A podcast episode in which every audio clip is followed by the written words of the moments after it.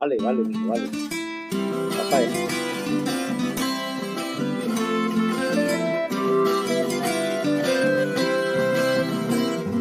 Canitas al aire, el programa musical.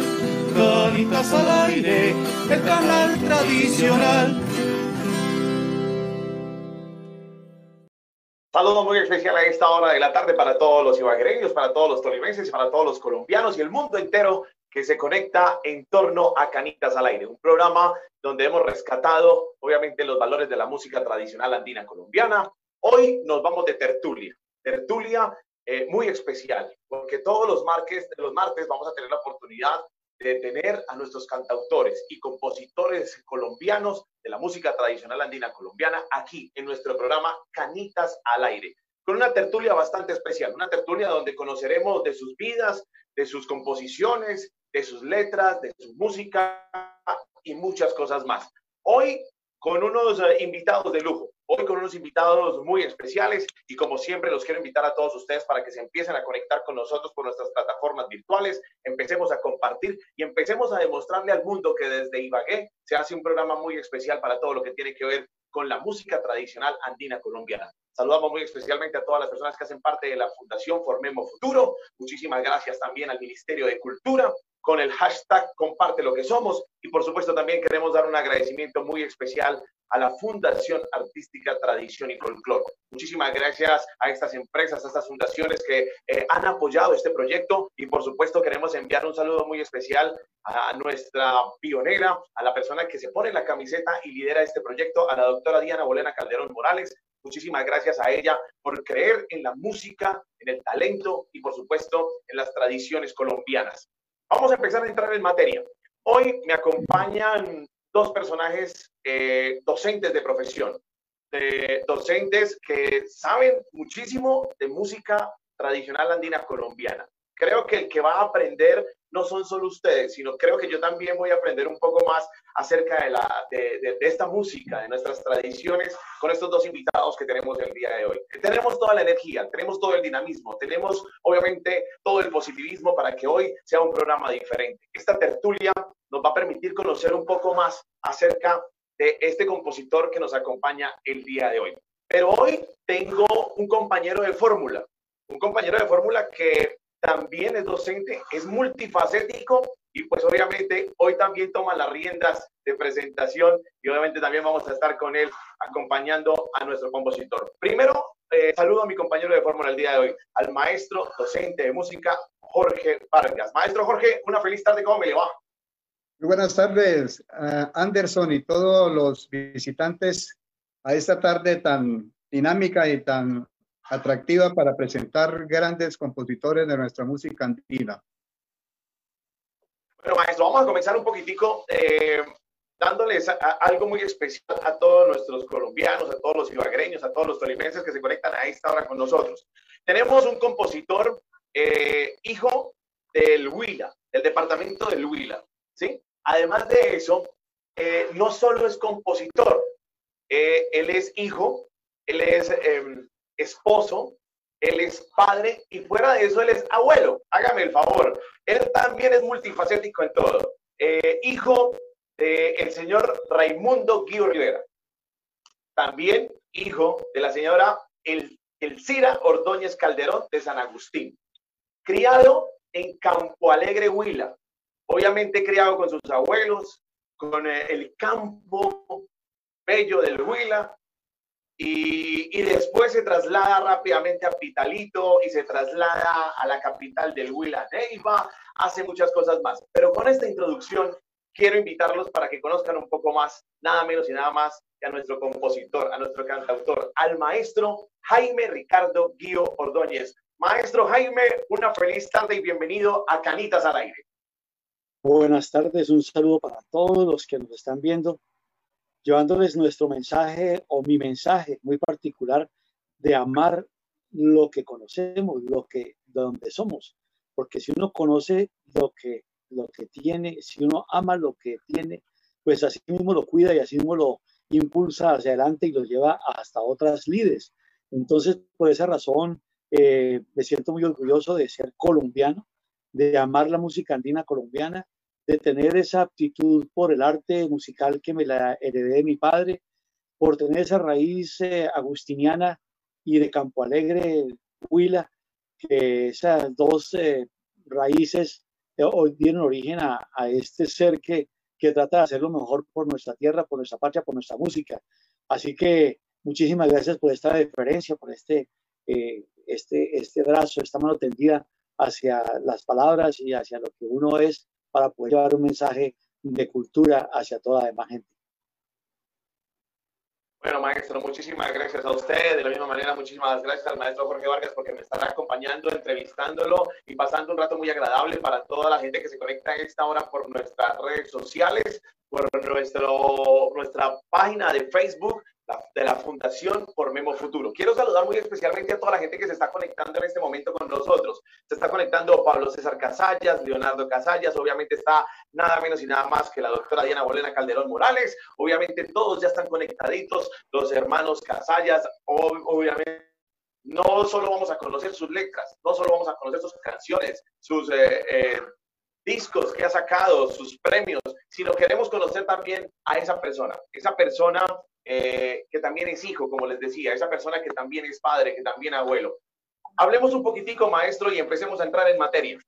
Quiero hablar un poquitico y quiero que me cuente quién es para usted, quién es para usted su esposa, cómo se llama, de qué está conformada su familia. Bueno, mi esposa, Mercedes Castillo Rojas, la conocí en la Universidad Surcolombiana cuando estudiábamos juntos educación física y, y ahí hicimos uno, un lazo de unión muy fuerte, el cual mantenemos todavía. Ya llevamos más de 40 años de casados. Felizmente somos padres de dos chicas y apreciamos de otras, de dos, dos chicas también que me están dando muchas satisfacciones y somos también bisabuelos de un niño pequeño que, que tiene aptitudes artísticas también. Esa, esa es la raíz de nosotros, de nuestra familia. Mercedes Castillo Rojas, se llama mi esposa. Eso está muy bien. Esa es la parte familiar. Es, exactamente, una mujer gigante en todo el sentido de la palabra, ¿no? Porque ha estado siempre en la mano suya. Pero vamos a empezar a, a, a retroceder en el tiempo. Sabemos de que usted se cría en Campo Alegre y nos vamos para Pitalito Huila, ¿cierto? Ahí es donde empieza como, como, maestro de la Escuela Normal Superior de este bello municipio de del Huila.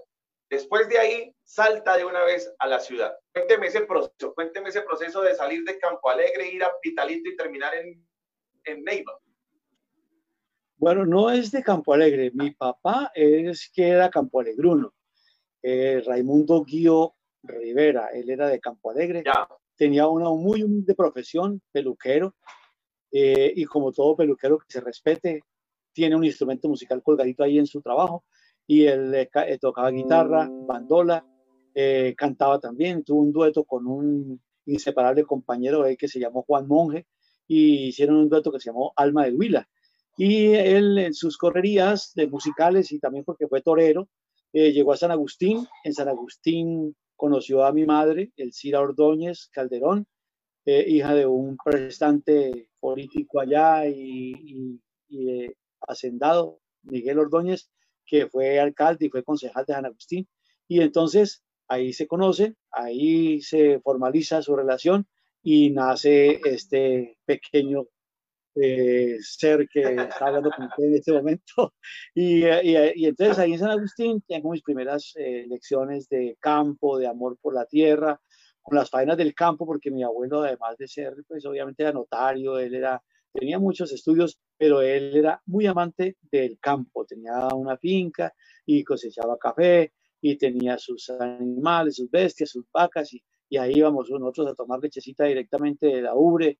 Y bueno, de todo eso, de ahí es donde yo, donde yo eh, inicio mi vida, mi vida como ser humano eh, al lado de ellos. Luego sí paso a Pitalito, a donde estudio en la normal superior mixta de Pitalito eh, eh, que donde me hago maestro, el título que daban a uno o le dan a uno en el normal es el de maestro, mm, de pronto no del arte, sino maestro de, educación. Y luego con ese título arranco para Neiva Huila, la capital del departamento del Huila, en donde, en donde eh, entro a trabajar como docente en la institución, en ese tiempo se llamaba Escuela Rural Mixta eh, San Antonio de Anaconia, era un corregimiento cerquita al, municipio de Neiva, y ahí empiezo yo mi labor como, mi labor como docente. Eh, y, y, luego inmediatamente me inscribo en la Universidad Colombiana a estudiar educación física porque, porque yo también fui deportista, me gustaba mucho el deporte, yo jugaba voleibol, baloncesto, nadaba. Sí, eso tenía yo... Sí, hay que hacer un paréntesis, maestro, hay que hacer un paréntesis. ¿Cómo es posible que uno de los grandes compositores de música tradicional andina colombiana, con muchas presentaciones a nivel nacional e internacional, le guste por lo menos eh, esa parte de la educación física? ¿De dónde nace y cómo se complementa la educación física con la música? Bueno, en ese, en ese tiempo, pues yo desde, desde pequeñito, eh, cuando estaba en lo normal de Pitarito, yo este, comulgué con las dos facetas. Yo era artista de no solamente de la música, sino también de la danza y del teatro.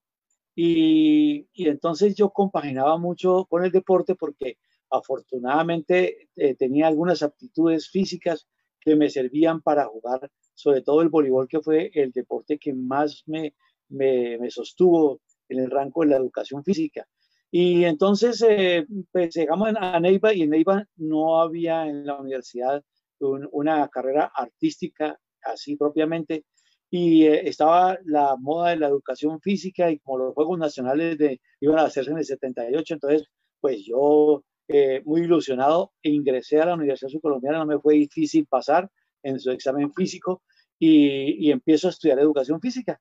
Y ahí sigo yo estudiando educación física y, los raticos libres eh, cantaba con mis amigos. Yo tenía un amigo por aquel entonces eh, que se llamaba Henry Gascamongue, que en paz descanse, eh, con el cual fundamos el, el, dueto Henry y Jaime. Y cantábamos, dábamos en que no solamente cantábamos música andina colombiana en aquel tiempo, sino baladitas y boleros, y era con lo que conquistábamos las chicas de aquella época. En ese tiempo yo estaba soltero y lo podía hacer, ahora ya no.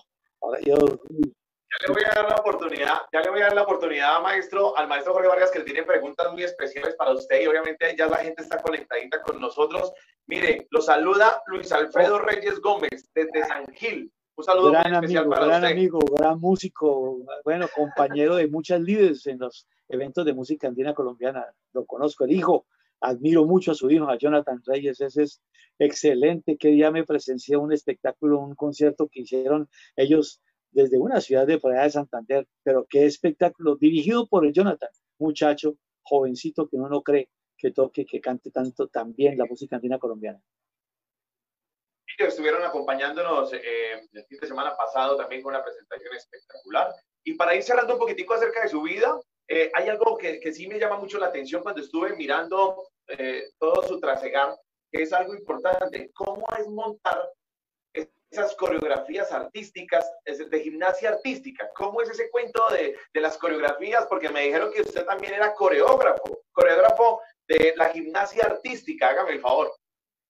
Bueno, cuando eh, estábamos preparando los Juegos Nacionales en Neiva, yo ya no pude jugar más voleibol eh, pues con el equipo de la selección Huila porque eh, en ese tiempo la edad de los Juegos Nacionales la cambiaron de, la colocaron de hasta 20 años y yo ya había alcanzado a pasar los 20 años, entonces ya no, la competencia no era para mí.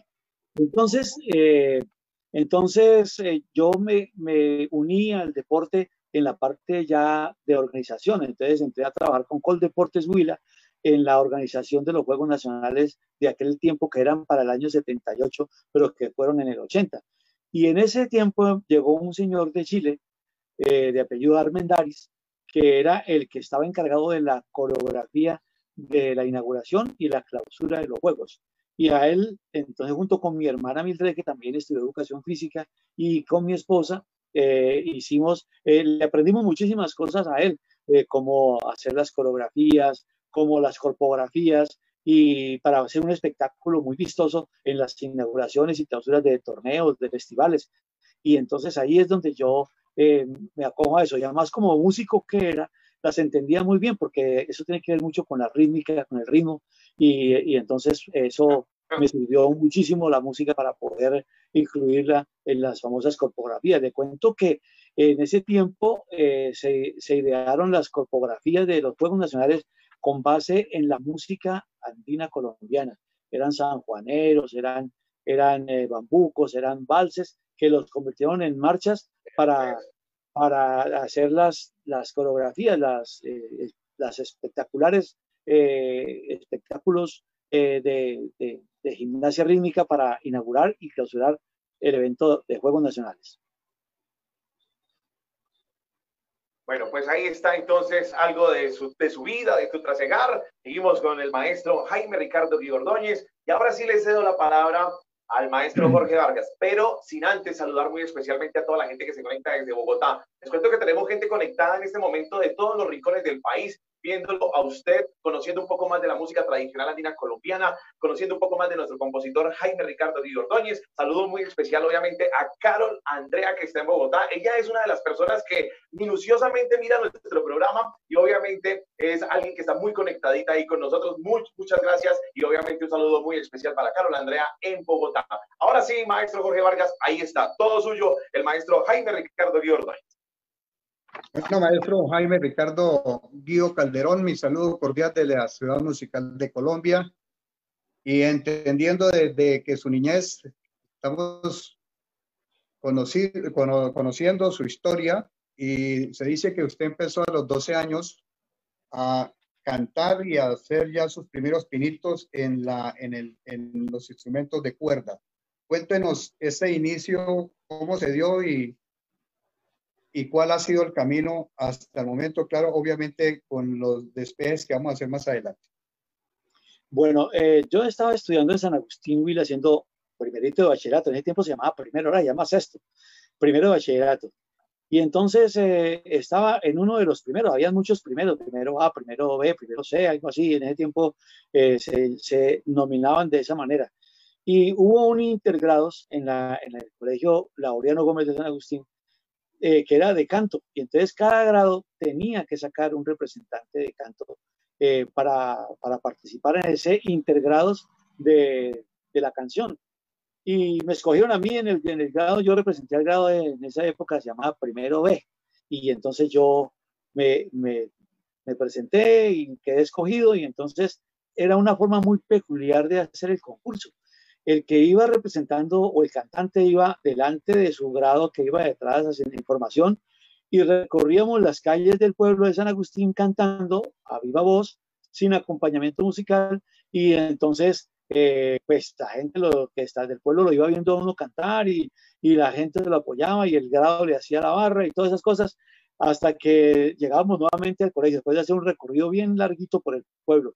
Y luego de que pasó eso, entonces ya eh, dieron el veredicto y por fortuna, pues yo fui el, ganador, tenía una voz muy, muy pequeñita, en aquel tiempo tendría como unos 12, 11 añitos y poquito, y entonces pues la voz era, era de niño.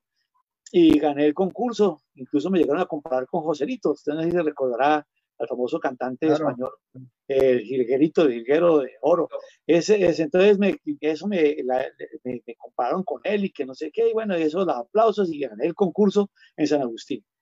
Con respecto a las cuerdas, eh, yo, pues, eh, mi padre vivía en Pitalito, eh, me fui para Pitalito, ya salí de, la, de, de en Gómez y me fui a estudiar normal de Pitalito, y entonces mi papá tenía una guitarra colgadita ya en su trabajo, y yo con ganas de aprender a tocar, pero mi papá, eso como anécdota, no quiso que yo tocara guitarra.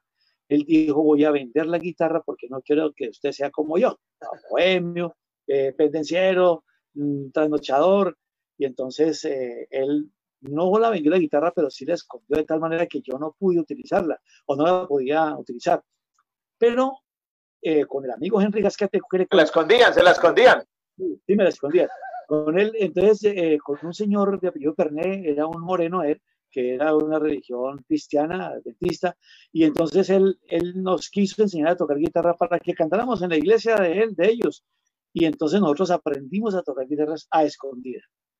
Así que un día que mi padre estaba tratando de con la bandola tocar su guitarra, su bandola, una, la canción me acuerdo mucho, La gata golosa, y estaba un compañero de él, un profesor de la normal, intentando acompañarlo con, con la guitarra y no podían, no se compaginaban, eh, se atravesaban, entraban y bueno, entonces yo le dije a mi padre, le dije, papá, si quiere yo le acompaño la canción. Entonces dije, pero ¿cómo así? Usted no sabe ni tocar guitarra, ¿cómo me ocurre? Y dije, papá, déjeme, déjeme. Y entonces me pasó la guitarra y arrancó a tocar la gata golosa y arranqué yo detrás de él y le cuento que de ahí en adelante seguí yo eh, ya con él eh, haciendo eh, grupos artísticos y entonces ya sacó la guitarra donde la tenía escondida y me dijo, esa guitarra es suya y me la entregó.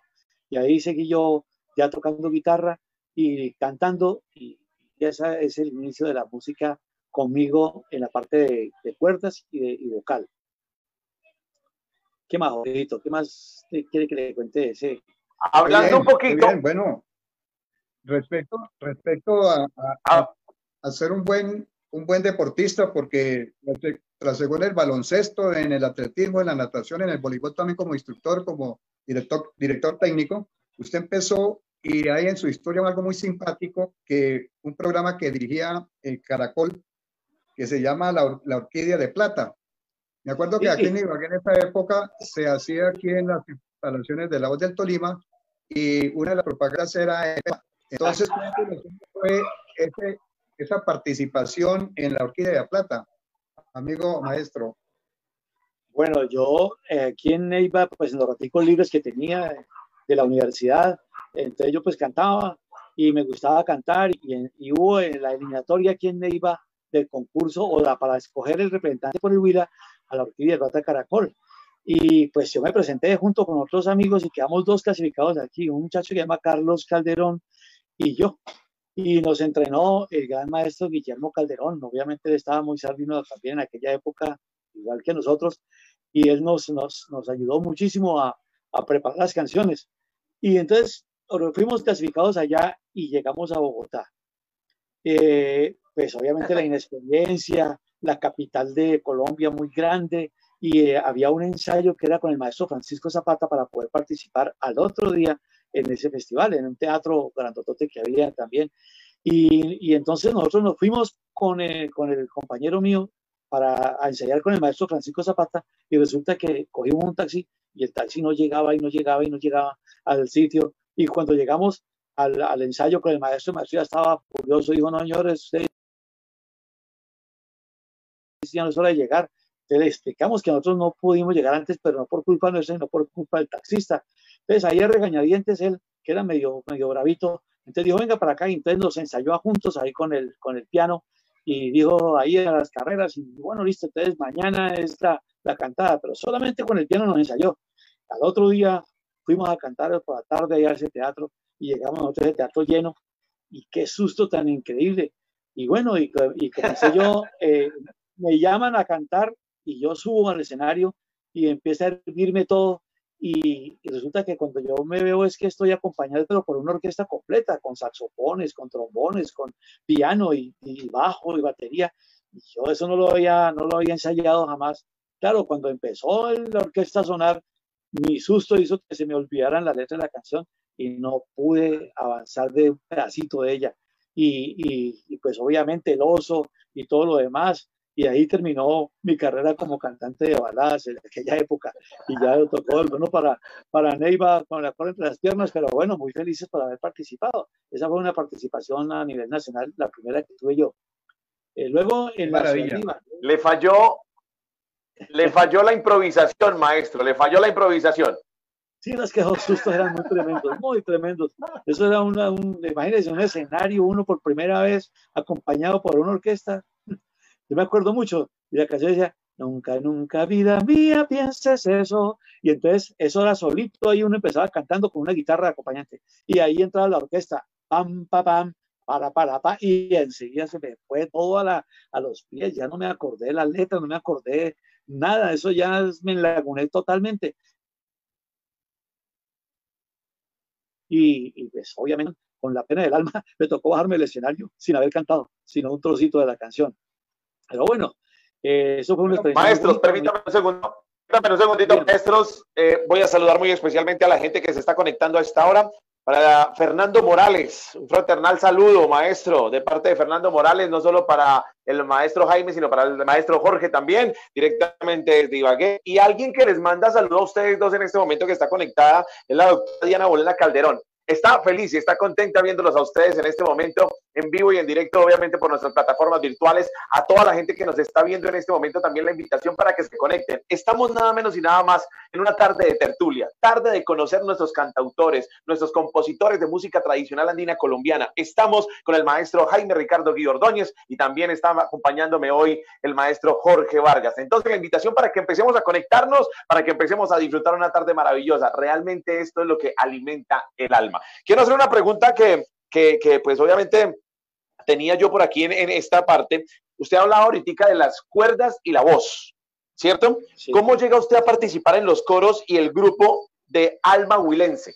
Cuénteme ese pedacito. Bueno, eh, tenemos que retroceder entonces hasta Pitalito. Eh, ya había en Pitalito un profesor, el maestro José Ignacio Olave, un, jo, un jocoso y, muy trabajador de la música andina colombiana, compositor también.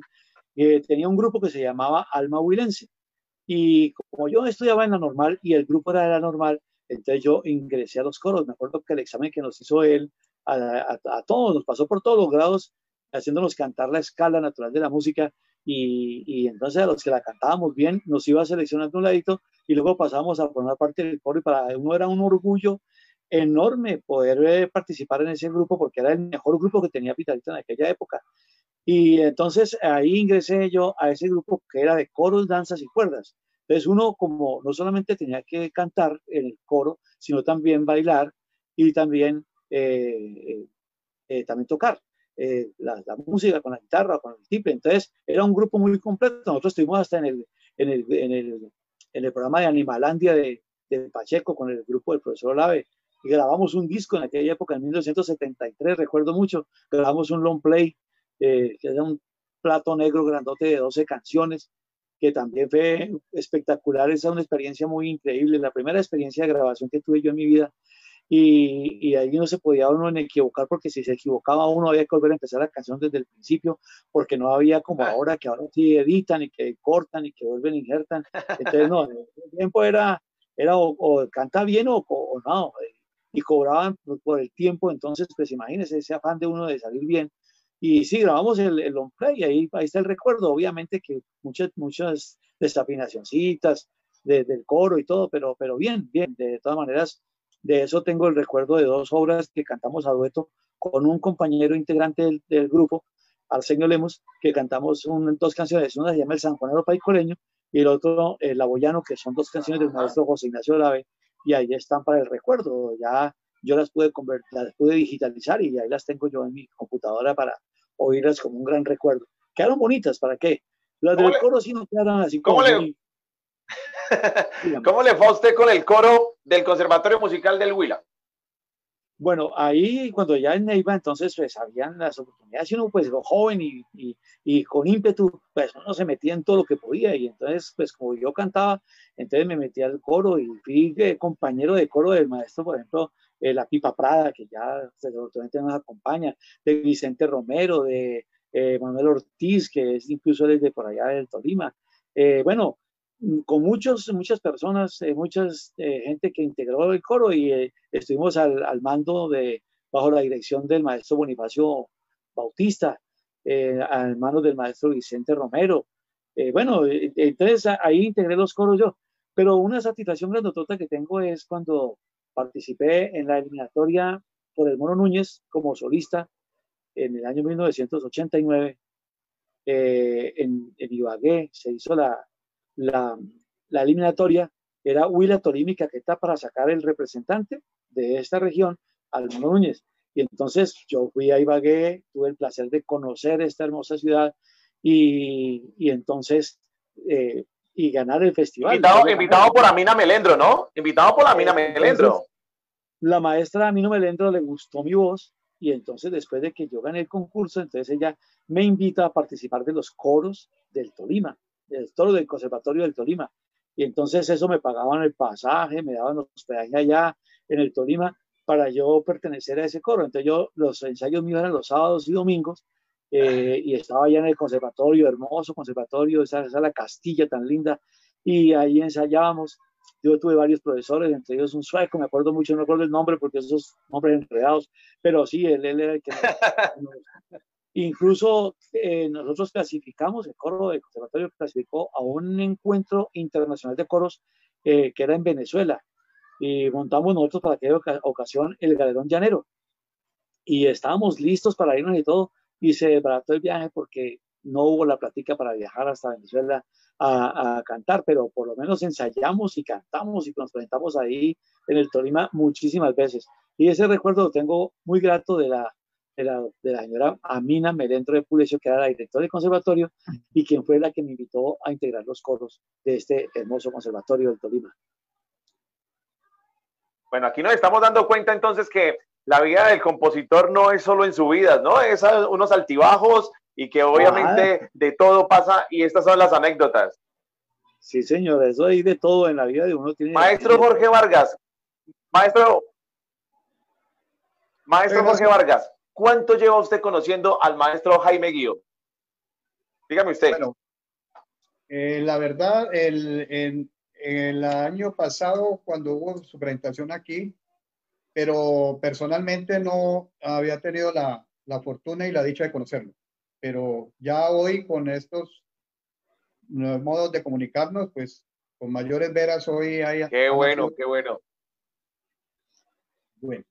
Y para mí también es un placer, porque uno conocer gente que es amante de la música andina colombiana, que pues, ahora por fortuna con esta virtualidad, eh, como que ha subido el, el, el, calor y el color de la música andina colombiana, pero el año pasado, antepasado, ya estamos casi que como perdiendo esa, esa pasión por la música andina colombiana, no nosotros, ¿no? sino la gente, los jóvenes sobre todo, eh, en otros cuentos, en otras músicas, y entonces uno eh, con nostalgia veía y recordaba el tiempo anterior cuando los bambucos, los pasillos, los amoneros eran la compañía de uno en la radio, en la televisión, eh, para, para, uno sentirse dichoso y feliz de, y complacido de, de tener esa, esa oportunidad de ver a grandes artistas como los hermanos Martínez, por ejemplo, como los tolimenses, como Silvi Villalba, como Garzón y Collazos. Bueno, eso era, era hermoso ver eso y entonces eh, uno se sentía muy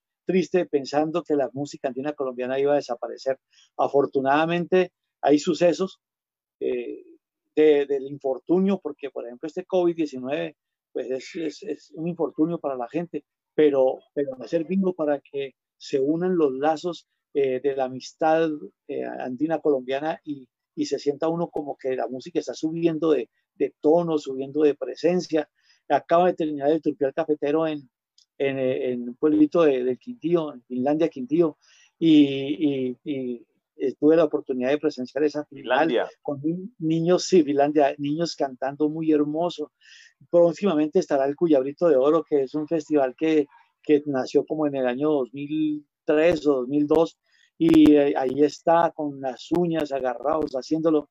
Eh, de, ese, de ese festival precisamente nació el festival que hacemos nosotros acá en nuestro departamento, en el colegio donde yo trabajo, que se llama la Minga Musical Estudiantil Andina Colombiana, eh, porque nació casi que a la par de, de, de Cuyabrito y también de la Hormiga de Oro, que es un festival que se hace en Bucaramanga que lo dirige Juan Manuel Araque, que también es otro virtuoso, otro, otro eh, ferviente admirador de la música andina colombiana. Su hijo es un tiplista consagrado que está por allá en Europa tocando tiple con las mejores orquestas del mundo. Entonces, eso, eso eh, pues ahorita en estos momenticos está como un resurgimiento de, de, de esos festivales y afianciándose mucho.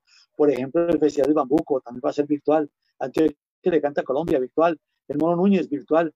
Y, la gente entonces como que le pone más cuidado y entonces entra, abre los links y se mete y, y ahí uno como pudiendo lo que puede hacer, uno se mete también y, y presencia esas grandes voces, grandes talentos musicales que tenemos que le cantan honrosamente a nuestra bella música nacional. Entonces, maestro, eh, maestro, perdóname un segundito, tengo que saludar muy especialmente a los que se conectan a esta hora. Obviamente ellos hacen parte fundamental de este programa. Ellos son los que realmente hacen de que nosotros crezcamos y que la música tradicional andina colombiana crezca. Quiero saludar muy especialmente a Brenda Ortiz, que está saludando muy especialmente, a Angie Martínez también, que está conectada. Se acaba de conectar María Teresa Rangel. Muchísimas gracias a toda la gente que se conecta de los distintos sectores de Colombia y el mundo entero. Ahora sí, maestro Jorge Vargas, ahí está para que le haga la pregunta correspondiente el maestro Jaime Guiú. Bueno, respecto a lo que comentaba sobre concursos, ha sido muy prolífera su presentación en diferentes concursos nacionales de talla eh, y de música eh, andina y que ha hecho usted una presentación tan, tan importante que ha obtenido importantes logros en esto. Hablamos de Príncipes de la Canción en Ibagué en el año de 1996 pero si miramos todo el currículo suyo, hay eh, a nivel nacional, en muchas ciudades como a nivel internacional, en, la, en, la, en, eh, el Festival Internacional 20 de julio en Estados Unidos, lo mismo que en, el, la, en, el, en la presentación del bambuco en Mérida, Yucatán, en México, en el 2012. Entonces, quiero que nos haga un recuento sobre esas presentaciones que ha hecho y los logros que ha obtenido sobre estos concurso donde se propende por sostener y apoyar la música andina colombiana. Adelante, maestro. Bueno, mijo, póngale que eso, eso para mí ha sido una fortuna inmensa encontrarme con gente muy querida y muy amiga que ha compartido momentos musicales. Eh, ya mencioné a Henry Gasca Monge, con el cual fue nuestra primera eh, incursión eh, como dueto. desafortunadamente él falleció hace unos años y, nos dejó y bueno, pues, pero después con Humberto Rueda Ramírez, un laboyano con el cual todavía cantamos nosotros ahí, pues más como de casa, más como de amistad que como profesionales del canto y tenemos, hemos grabado un, un CD con él y, estamos haciendo el intento de grabar otro en este momento. Eh, ese dueto todavía permanece. Eh, tuve otros duetos, pero uno muy importante, muy importante, que fue el dueto en sueños con Eduardo Enrique Gil Cataño, que falleció en el 2008 por un cáncer y al cual le hice una canción que se llama Solo de Tiple. Esa canción la hice porque él tocaba la guitarra y yo tocaba el tiple. Entonces, cuando muere la guitarra, pues eh, me quedo solo con el tiple. Entonces le hice esa canción en homenaje a Eduardito, Eduardo Enrique Gil Cataño, con él Estuvimos 18 años cantando música andina colombiana en, dueto tradicional y ganamos 18 concursos a nivel nacional. Entre ellos uno que se hacía en Purificación Tolima que se llamaba Villa de las Palmas. Qué hermosura de, concurso, muy natural, a la orilla de la represa de Prado. Bueno, maravilloso. Eh, eh, el, el, concurso Hermano Martínez en Florida Blanca, Santander, el concurso Mono Núñez, que no ganamos el Gran Mono Núñez eh, desafortunadamente nunca, pero estuvimos muy próximos a ganarlo. Estuvimos en cuatro oportunidades nominados al Gran Mono Núñez, pero por fallas, obviamente, muchas cositas, que esas son los altibajos que tiene la música, eh, no pudimos alcanzar el éxito en esa ocasión, pero en esas ocasiones. Pero bueno, y eso nos dieron eh, un reconocimiento a nivel nacional y a nivel internacional también. Entonces me acuerdo mucho, ese, ese príncipe de la canción en Ibagué fue muy crucial para nosotros. Allí pasaron dos cosas. Una, eh, la invitación a Estados Unidos al 20 de julio de ese año a cantar en, la, en el homenaje de la fiesta Pachas Nuestras eh, que se hacía la colonia colombiana allá, en Chicago, Estados Unidos. Eh, y también una mirada de Discos Fuentes que nos propone que si queremos, que si queremos grabar unas canciones y nada más y nada menos que dirigidas por el maestro Jamiliano González, a lo cual nosotros casi que nos fuimos de, de, con manos, pies y todo para poder lograr eso, porque imagínense, tener esa oportunidad de grabar. Unos y y fuera eso, eh, orientados por el maestro Jaime Llano, pues eso para nosotros fue grandioso, grabamos 44 canciones con él. Entonces eso nos abre las puertas para ir a Estados Unidos y nos abre las puertas también para ir a, a México, a, al estado de Yucatán, a la Ciudad Blanca, Mérida, donde participamos en el octavo coloquio y Festival Internacional de Bambuco Yucateco allá nos dimos cuenta que eh, unas canciones colombianas eran las, las líderes del bambuco eh, y que fueron los que originaron el bambuco yucateco, el bambuco mexicano.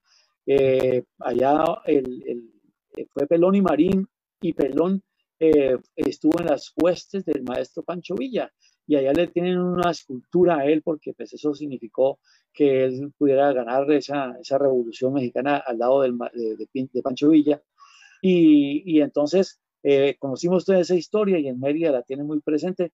y ahí cantamos nosotros también nuestros bambucos y cantamos nuestros pasillos y a la gente le gustó mucho el dueto en sueños, o sea, compartimos con Mejía y Valencia, compartimos con el dueto Raíces allá en aquella época, que Raíces es de ahí de, de, Tolima, dos chicas muy queridas, que ahora una de ellas forma parte del dueto que acaba de ganar el, el príncipe de la canción, eh, Acentos, creo que llama el, dueto que canta de ellas.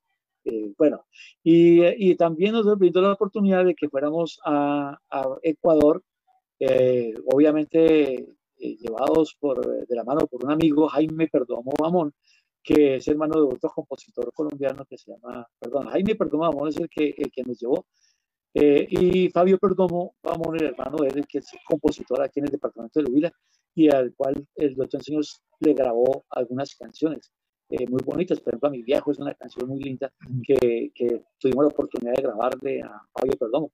Eh, el Pilar de mi Paz también es otro pasillo muy lindo. Y bueno, esa, y entonces fuimos al Ecuador también, eh, nos llevó allá para un final de año, estuvimos cantando, fuimos a Salinas, nos bañamos en ese mar. bueno, todas las cositas nos, nos pasaron muy, muy deliciosas y en la parte ya de como reconocimiento internacional. luego fallece Eduardo en el año 2008 y entonces eh, vienen otros duetos, como Renacer, que fue con el maestro Ricardo Rondón, Monroy, un cantante extraordinario que tenemos en nuestro departamento. Eh, infortunadamente no pudimos continuar por algunos problemas de, de, de, cada quien y entonces luego vino con otro, otro amigo, Fernando Tafur, que todavía cantamos con él en algunas ocasiones, se llama el dueto de Tierra Mía, con Víctor Alfonso Talero, hermano del primer niño de, Semillitas que participó en el Cuyabrito de Oro, Iván Camilo Talero, que ahora él hace música reggae, tiene una banda de música que se llama Lion Reggae, eh, y pues obviamente no, no le despreciamos esa música porque pues él está surgiendo en eso, y pues él tiene sus razones. Eh, con el hermano de él, Víctor, armamos un dueto que se llamó eh, Sendero de la Tierra, y, bueno, eh, hicimos muchos intentos con otras personas, eh, pero finalmente en este momento no tengo un dueto estable. Eh, por ahí cantamos con, con Humberto Rueda caseramente, con Fernando Tafur también cantamos. pues no he perdido esa, ese prodigio de la segunda voz, que, que, es la que yo hago, que me gusta hacerla, tocar el tiple, que es mi pasión. Y, y bueno, ahí estamos, ya, pero ya como en la parte del hogar, de la modestia de la amistad. No hay posibilidades así como, como de participar en concursos. El año pasado fui con un amigo al Encuentro Nacional de Duetos, ese primer encuentro tan fabuloso, tan hermoso, que me dio la oportunidad de conocer a la doctora Diana Bolena y a la cual la estimo y la quiero muchísimo porque ella es un alma noble, eh, hacendosa, capaz de hacer cosas tan grandes como eh, hacer ese concurso, ese, ese encuentro de duetos, que significó un gran dinero incluso de parte de ella. Y ahora este, este programa que me parece que está como punto de partida para muchas cosas más en el futuro por parte de, de esa fundación que ella tiene, que dirige y que, que va a ser conocida en el, en el, mundo entero, si Dios quiere, en un futuro, a la mano de, a la, mano de la música andina colombiana. Entonces, eso es lo que le puedo contar al respecto de, la participación internacional. Bueno, y respecto a las grabaciones que con discos Victoria y discos, discos Fuente, ¿cómo le fue? ¿Cuál ha sido ese, esa gama de, discos que han podido dar a conocer a, nuestra, a nuestra nacionalidad colombiana como internacional? Cuéntenos respecto a eso. Bueno, eh, en la parte de la, de la, grabación discográfica, pues mira, eso también, eh, obviamente que fue también esfuerzo nuestro, el en Ensueño. Nosotros grabamos con, con Eduardo Enrique un primer long play, un, acetato de 12 canciones, lo grabamos en Discos Victoria en Medellín. Eh, nos colaboró en aquella época que juntos trabajamos en la Universidad Cooperativa de Colombia. Ellos nos, nos ayudaron, nos dieron una manito para ir hasta allá a Medellín eh, grabar, grabar esas 12 canciones y, y, pues nosotros orgullosos con nuestro disco compacto que también salió en, en, cassette. En aquella época no, no, había nada de CDs. En el año, o sea, en el año, año 1993, tal vez sí, 93. Y entonces eh, grabamos esa, esa, ese disco. Eh, luego, cuando hemos ganado los concursos que estábamos hablando hace un ratico, eh, aparece la oportunidad ya de Discos Fuentes, que nos ofrece la grabación, y entonces grabamos 44 canciones de la mano del maestro Jaime Llano González. Y por cuenta nuestra grabamos otras canciones ya con compositores de acá del departamento de Huila, como Jorge Villamil, Vicente Romero, el Pipa Prada y otros, y, mías, canciones mías, y entonces eh, logramos completar 114 canciones grabadas en CD con el Dueto en Sueños. Y esas canciones, pues ahí están, eh, eh, las colocan, quedaron muy bien grabaditas, incluso todo el mundo pensaba que, que pues nosotros íbamos a hacer como algo así como Garzón y Collazos o José Villalba en el futuro, pero la vida no nos dio esa, no nos brindó esa oportunidad por el fallecimiento de, del maestro Eduardo Enrique Gil Cataño, a quien recordamos y queremos con todo el corazón, un hermano mío musical que, que vivimos tantas épocas eh, hermosas, lindas en los escenarios de la música andina colombiana, eh, recorriendo el país y recorriendo otros países como, pues, este, ya les conté, Estados Unidos, México y Ecuador. Y bueno, entonces esa, esa partecita triste, pues, pues no, no, no, no, queremos profundizarla, pero sí el recuerdo grato de esas 114 canciones que están siendo escuchadas a nivel nacional y que muchos de ustedes las deben tener y están ahí a la orden, a disposición. Yo las tengo en mi computador y, y las puedo colocar en la memoria cuando la gente quiera y las comparto porque es como la razón de ser, la razón de vivir eternamente. Pero a pesar de estas grandes dificultades de esta época, pues fue un gran logro que ustedes pudieran grabar en acetato en esa época, por tantas limitantes y sobre todo la parte económica, pues yo creo que es un gran logro que ustedes pudieron hacer en sus vidas artísticas. Bueno, respecto también a, hay dos canciones muy importantes y, y me salta de pronto como una inquietud, es una que es No, que es un bambuco sureño, y la otra que es sí, bambuco sureño. Entonces, esa que nació bueno, esas canciones, esas canciones son motivadas. Semilla eh, para de, de qué? De bambuco sureño. Empecemos bueno, por el no. Bueno, maestro, entonces eh, póngale chao. Eh, yo, como docente que soy, y amante de la, de la educación y queriendo un mundo mejor para mis, para mis muchachos, para mis estudiantes. Eh, en el colegio eh, donde yo trabajo, que es la institución educativa SEINAR, SEINAR quiere decir Colegio para la Educación e Investigación Artística, eh, yo ingresé a trabajar como en el año 89 o, o 90 a esta institución educativa y en el 91 eh, participamos en un festival departamental con una niña que cantó en aquella época, Susana María Arias Manrique, inolvidable ese nombre. Ella gana el concurso y entonces nos nace la idea de formar un grupo de niños cantores.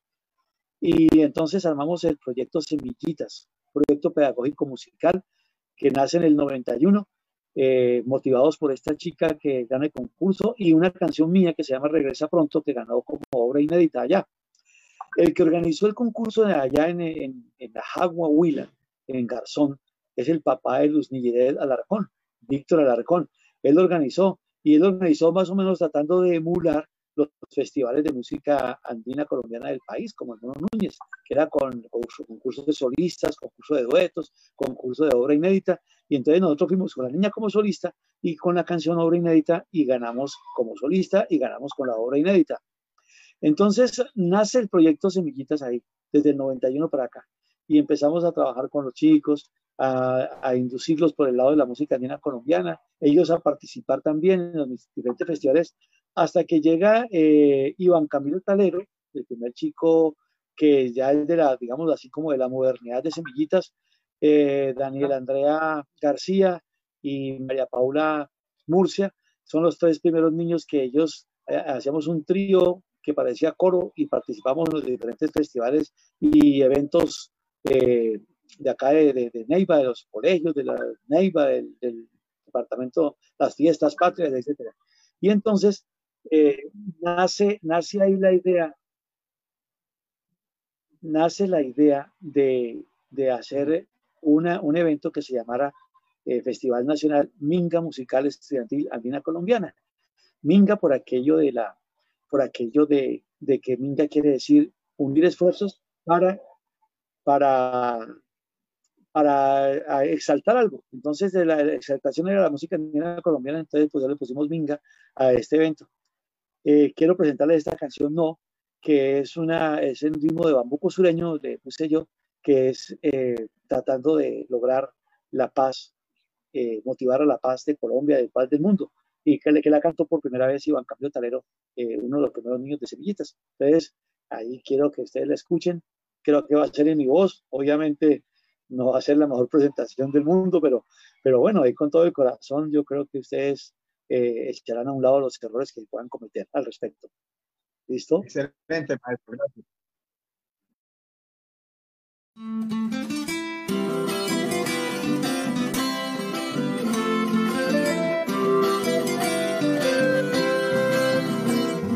Canitas al aire, el programa musical. Canitas al aire, el canal tradicional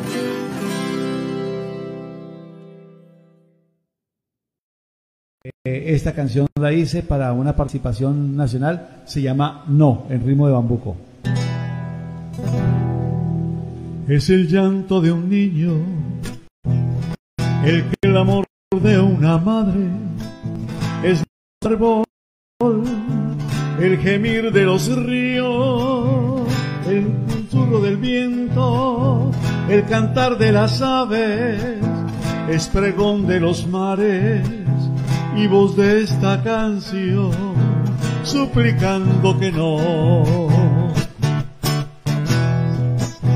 Es la voz del hermano, es la voz de un amigo, es consejo de un padre, el pedir de los hijos, sueño de un campesino, ilusión de un obrero, mendigar de los pobres y plegaria de Dios reclamando que no, no, no, no, ya no más violencia, no, no, no, no, agresiones, no, no, no, no, ya no más desmanes, no, no, injusticias, no aquellos que sufren, que se acabe el quebranto y que el viento pregone mil sonidos de amor,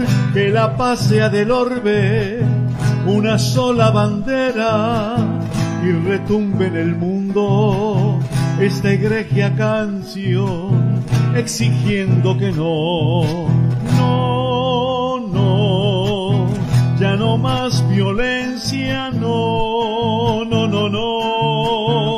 despotismo, no, no, no, no, ya no más desmanes, no, no, desafueros, no, no, no, no, ya no más violencia, no, no, no, no, a la guerra, no,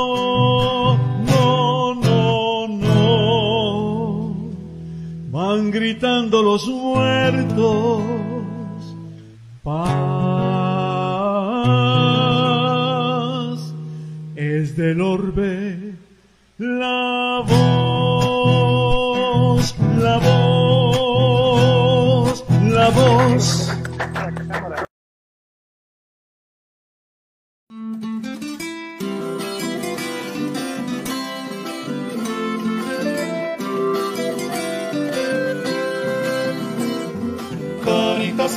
el programa musical. Canitas al aire, el canal tradicional.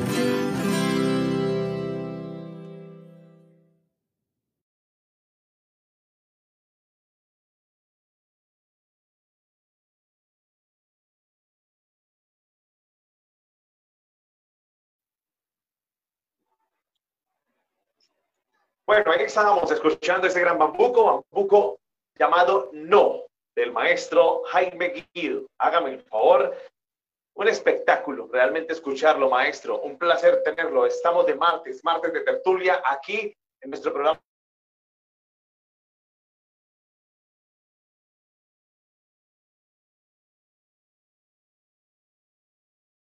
que somos y por supuesto muchas gracias a la Fundación Artística Tradición y Folclor. Estamos entonces en compañía del maestro Jaime Ricardo Guido Ordóñez y por supuesto nos está acompañando también el maestro Jorge Vargas que también es multifacético en toda la parte musical y pues obviamente estamos aprendiendo cada vez más acerca de lo que tiene que ver con la música tradicional andina colombiana. No sin antes recordarle a toda la gente que está conectadita con nosotros, quiero saludarlos muy especialmente Fernando López Vadillo, muchísimas gracias. Gracias a Carlos Ariel Pinzón Camacho, muchísimas gracias también a Pablo César Casallas, a Mónica Mondragón, mil gracias, y a todas y una de las personas que se conectan con nosotros a esta hora para disfrutar y por supuesto para darle ese empujoncito bien fuerte y agradecerle a todos los compositores que martes tras martes vienen con nosotros aquí contándonos sus historias, contándonos sus letras, contándonos sus inspiraciones. Maestro Jorge Vargas, aquí está el maestro Jaime Guío para que sigamos disfrutando entonces de su compañía.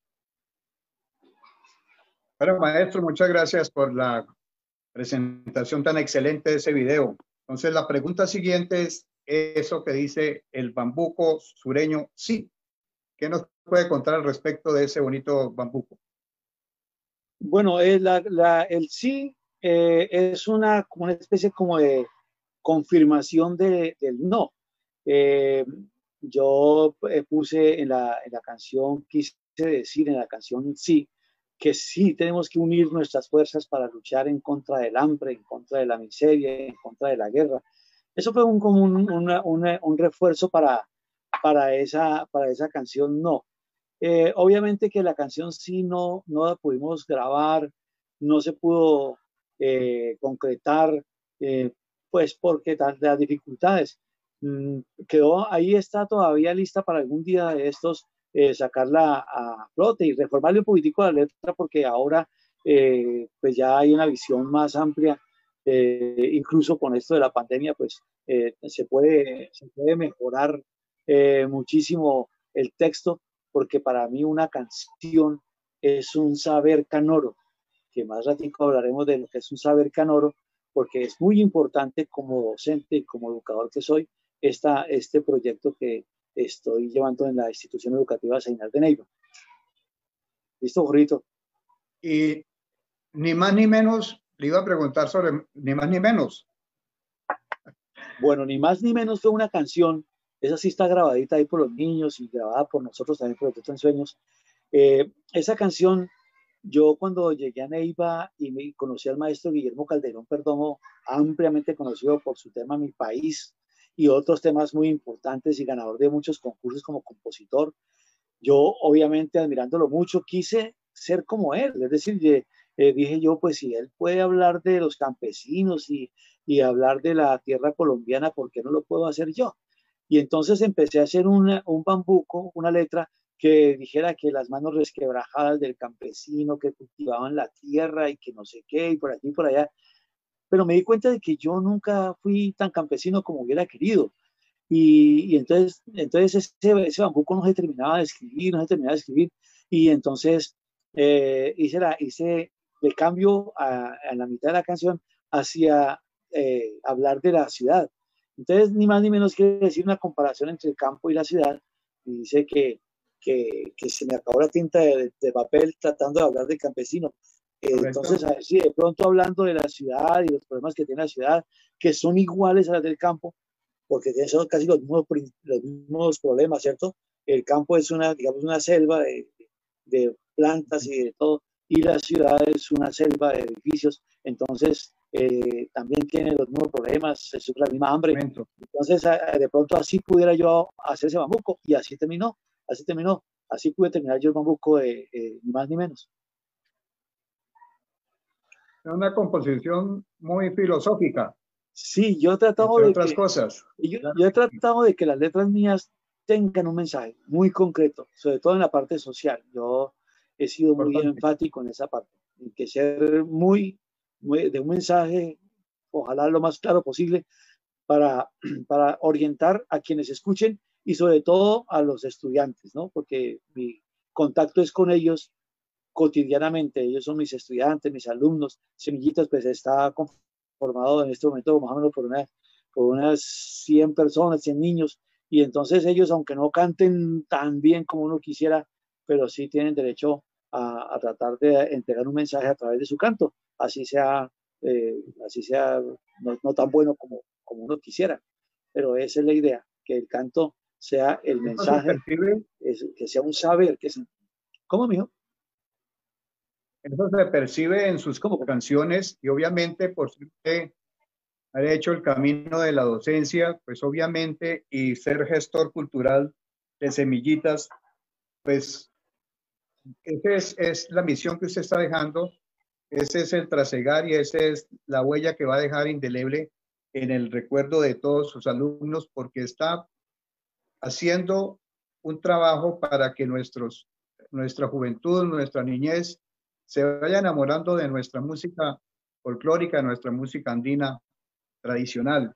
Y usted por eso es uno de los grandes maestros que está ayudando a esta noble causa. Antes de seguir para hacer descripciones de algunas canciones más, siempre la pregunta, la pregunta del millón es, ¿qué anécdotas simpáticas dentro de todo ese trasegar en la vida artística, profesional y hasta como bailarín, porque sabemos de que fue un bailarín especial para las reinas que se presentaban en el baile del sanjuanero huilense. Entonces, cuéntenos algunas anécdotas bien simpáticas para el deleite de nosotros los que estamos haciendo esta visita virtual. Bueno, eh, así como anécdotas, eh, hay muchas, ¿no? Muchas anécdotas. Eh, de pronto algunas no muy, muy afortunadas. nosotros con el Dueto en Sueños estuvimos cuatro veces nominados al Gran Núñez. Y las dos veces que estuvimos con mayor opción fue en el año 94, que ese año ganó el concurso de Gamo Núñez, lo ganó el dueto Sombra y Luz. Esas dos chicas a quienes yo admiro y quiero muchísimo, porque ellas, dos niñas cantando la música andina colombiana, eso me ayudó mucho a formar mi grupo de semillitas en el Vila, definitivamente. Y la otra ocasión que gana, cuando ganó Mejí Valencia el, el, concurso, el Gran Mono Núñez, lo ganaron en el Mono Núñez. Eh, eh, ahí esas dos veces eh, nosotros nos sufrimos unos lapsus de, de olvido y de confusión en la letra de las canciones porque eran las más nuevas que uno tenía aprendidas. Y entonces, por equivocarnos en la letra de la canción, no creo, no tuvimos la oportunidad de llegar a obtener ese preciado tesoro que es el galardón del gran Mono Núñez. Esas son como las dos anécdotas así que, pues son graciosas, pero que también son infortunadas, ¿no? No tienen, no, no son, son medio tristes a la vez, eh, esas dos. Eh, ¿Qué otra así anécdota de, contar? Cuando estuvimos en Estados Unidos. Maestro, mientras que se va acordando, mientras que se va acordando, maestro, de la anécdota, quiero que quiero enviarle un saludo muy especial de la gente que se conecta a esta hora. Mire, soy orgullosamente Semillitas. Gracias, maestro, por enseñarnos a amar la música colombiana. Le dice Laura Salas. Laura Salas, ¿qué tal? ¿Qué es Semillita? ¿Ah? Esa es la niña. Ahí está un saludo la niña que canta. Esa es la niña que canta la canción No, que les mandé el audio. Eh, esa, esa niña se llama Laura Margarita Salas, está estudiando artística en la Universidad Subcolombiana, tiene una excelente voz eh, baila muy bonito, es, es, es, eh, entregada con todo el corazón a las cosas que, que se hacen y pues eh, definitivamente le agradezco mucho que, que, mi labor como docente y como, como profesor de ella le haya servido para, para su, su desarrollo personal. También he tenido alumnos muy, muy grandiosos, por ejemplo, como eh, Hernández, que forma parte del dueto de Apasión, que ella ganó junto con su compañero y dos compañeritos, el, de, triple y, con, y el, el, de la segunda voz, ganador del Príncipe de la Canción, el año antepasado, si no estoy mal. Eh, también a Nicolás Gutiérrez Gómez, que hizo dueto conmigo, se llamó mi maestro y yo, él muy sardino, yo pues obviamente ya pude ser abuelo de él, digamos así, entre, comillas, y, logramos ganar el príncipe de la canción en el año 2013. Eh, es, es, decir, yo, otra de las anécdotas así que yo puedo decir es que ser superado por el alumno es algo que a uno lo llena de mucho orgullo. Y yo creo que estos chicos ya en muchas, en muchas creces me han superado y yo me siento muy orgulloso cuando los escucho, cuando veo sus triunfos, cuando veo lo que hacen eh, en la vida cotidiana como artistas que son. Y, pues ya no los podré seguir yo eh, haciendo lo mismo, pero sí lo seguiré con mi espíritu, con mi vocación, con mi apoyo, con todo lo que yo pueda hacer por, por ellos y por, por, los demás niños que están ahí siguiendo la huella, porque si uno no puede irse de este mundo sin haber dejado una huella eh, indeleble, y yo creo que la estoy tratando de lograr, no por dejar la huella, sino porque nuestro mundo sea mejor el día de mañana. Y qué mejor que con la música andina colombiana, que sus mensajes jamás dañan el espíritu, jamás dañan eh, la parte social. Son letras muy hermosas que invitan a amar a la, gente, invitan a, amar el paisaje, a creer más su patria, a creer más su tradición, sus raíces. Entonces, eh, yo quiero que eso trascienda. Eh, ya yo no lo podría hacer más, pero, pero los chicos que están eh, ahí, que yo he logrado recoger en el, trayecto de mi vida, ellos sí lo harán y estoy seguro de que lo harán mucho mejor que yo, con seguridad. Ya lo han demostrado. Qué bien, maestro. De todas sus obras, pues muchas veces uno quiere clasificarlas, pero cuando uno es el padre de ellas, de esas producciones, todas son iguales para uno. Pero le dejo la libre opción de que nos hable de una o dos de sus letras para que usted nos haga un recuento de su inspiración, cómo nacieron y cómo se han propagado a nivel nacional. Bueno, eh, hay una canción que se llama Niña o Mujer. Esa canción se la hice a mi hija mayor. Eh, yo recuerdo mucho que yo iba en un bus. Eh, a pues, Gina Paola. A Gina Paola Guillo, exactamente. Yo salí del trabajo, monto en el bus y, y pues ella estaba muy pequeñita. Pues tampoco ni tanto, tenía como unos nueve añitos. Y empecé a pensar en ella como, como esa niña que cambió muy rápido, es decir, eh, ¿qué, hacía que era una niña que llevamos en los brazos y ahora con nueve años ya era una, casi una mujer, ya su cuerpo se estaba como formando. Y entonces, eh, entonces me nace la idea de hacerle una canción y voy en el bus repitiendo, porque eso si uno no lo repite y no lo apunta, a uno se le olvida. Y entonces eh, nace ahí en ese bus la canción Niña o Mujer. Y ahí habla, habla de que de eso, de, que, de los cambios que tan rápidos que pasan en, en un hijo y que uno no se da cuenta qué horas cambian.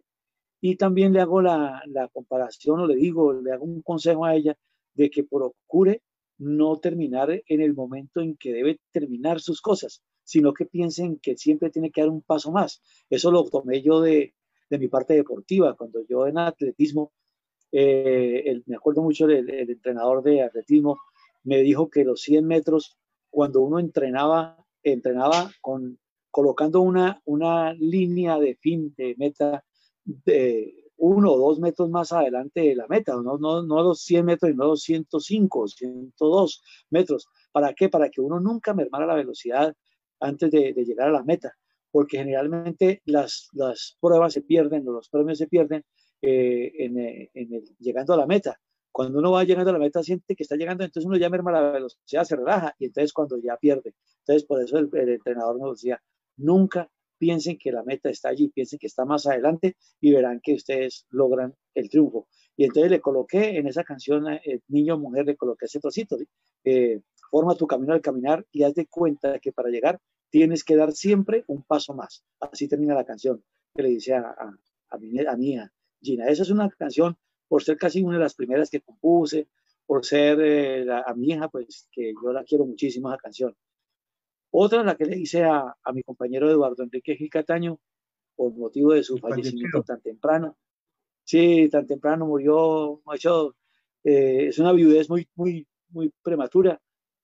Eh, y le hice esa canción como homenaje a él, se llama Solo de Tiple, donde, donde donde yo hago el papel del de tiple que se queda solo, sin la guitarra, y que le hace falta mucho al triple esa guitarra para poder seguir cantando esos mensajes tan hermosos de nuestra música andina colombiana y, llevar, llevar esos conocimientos a, la gente, esos, esos afectos.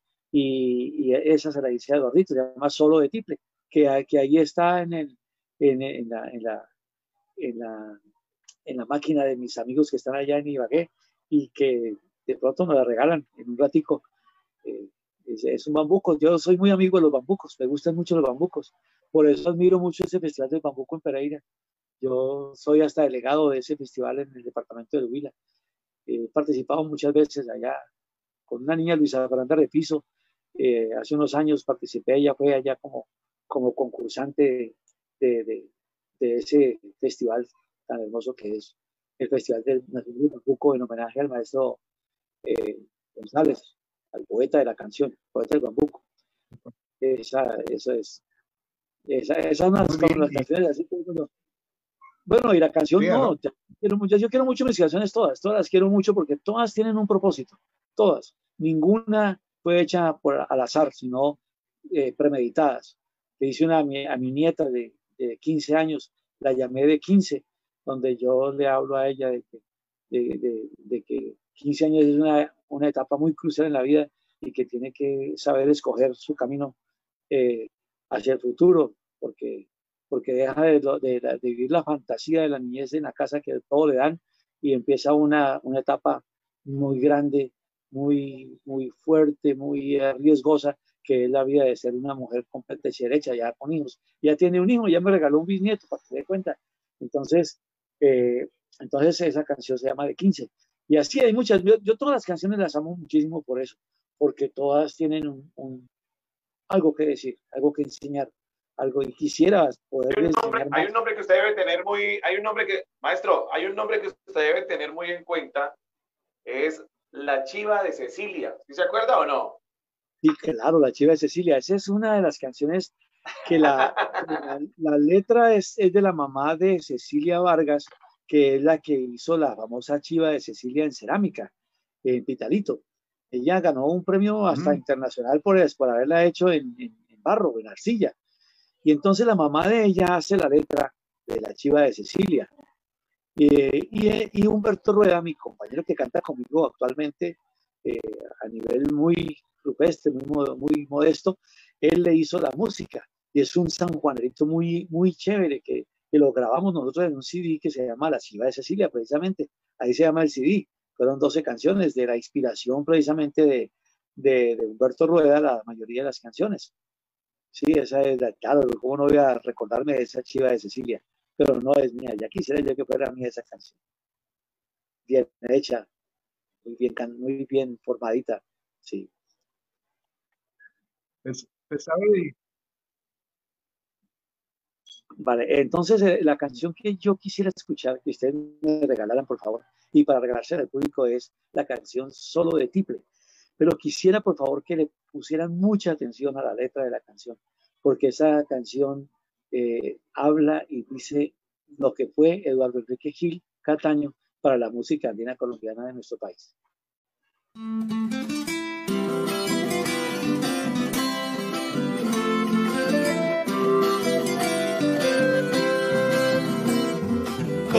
Canitas al aire, el programa musical. Canitas al aire, el canal tradicional. Y dice así. El triple se encuentra muy solo porque su guitarra con él ya no está.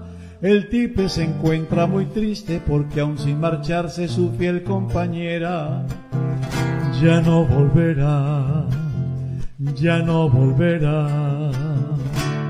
Se recuerdan los grandes momentos que juntos trazaron en su traquinar, cuando uniendo sus cuerdas canoras le dieron al alma razón para amar, cuando unidos por viejas canciones, reparando olvidos que el tiempo borró, enfrentaron grandiosos momentos de aplauso y encanto que hicieron sonar tiple se siente muy solo, sus cuerdas no tienen esa misma voz. El tiple extraña esa guitarra que se fue cantando, como hiciera siempre una dulce canción, una dulce canción. Aún recuerdo esa sabia guitarra de mano extendida, de gran corazón, que entregara palabras de aliento al preciso momento de angustia y temor. Hoy se añora esa egregia guitarra que le dio a su tierra lo que ella le dio y que ahora cabalga en el eco de aquel bello sueño que a dueto pulió.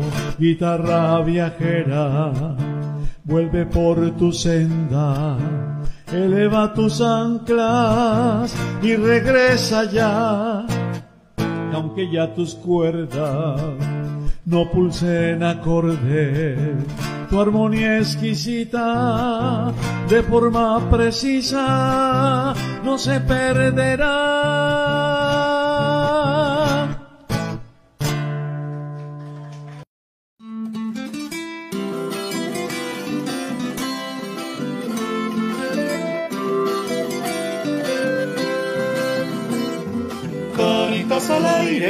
El programa musical. Canitas al aire, el canal tradicional. Seguimos de tarde, tarde de tertulia, obviamente escuchando las composiciones del maestro Jaime Guío. Ahí usamos solo triple.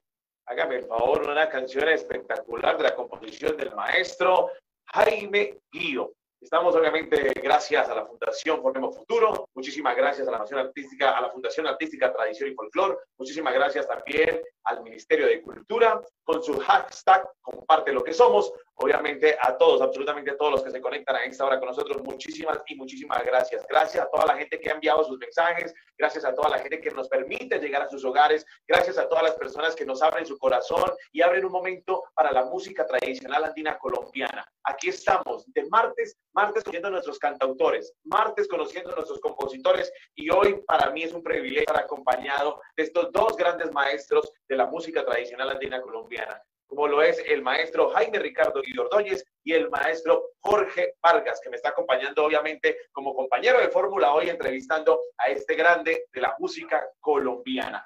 Maestro Jaime, una preguntita. No me puedo, no se me puede olvidar esto. ¿De dónde nacen todas sus inspiraciones? ¿De dónde nacen todas sus inspiraciones?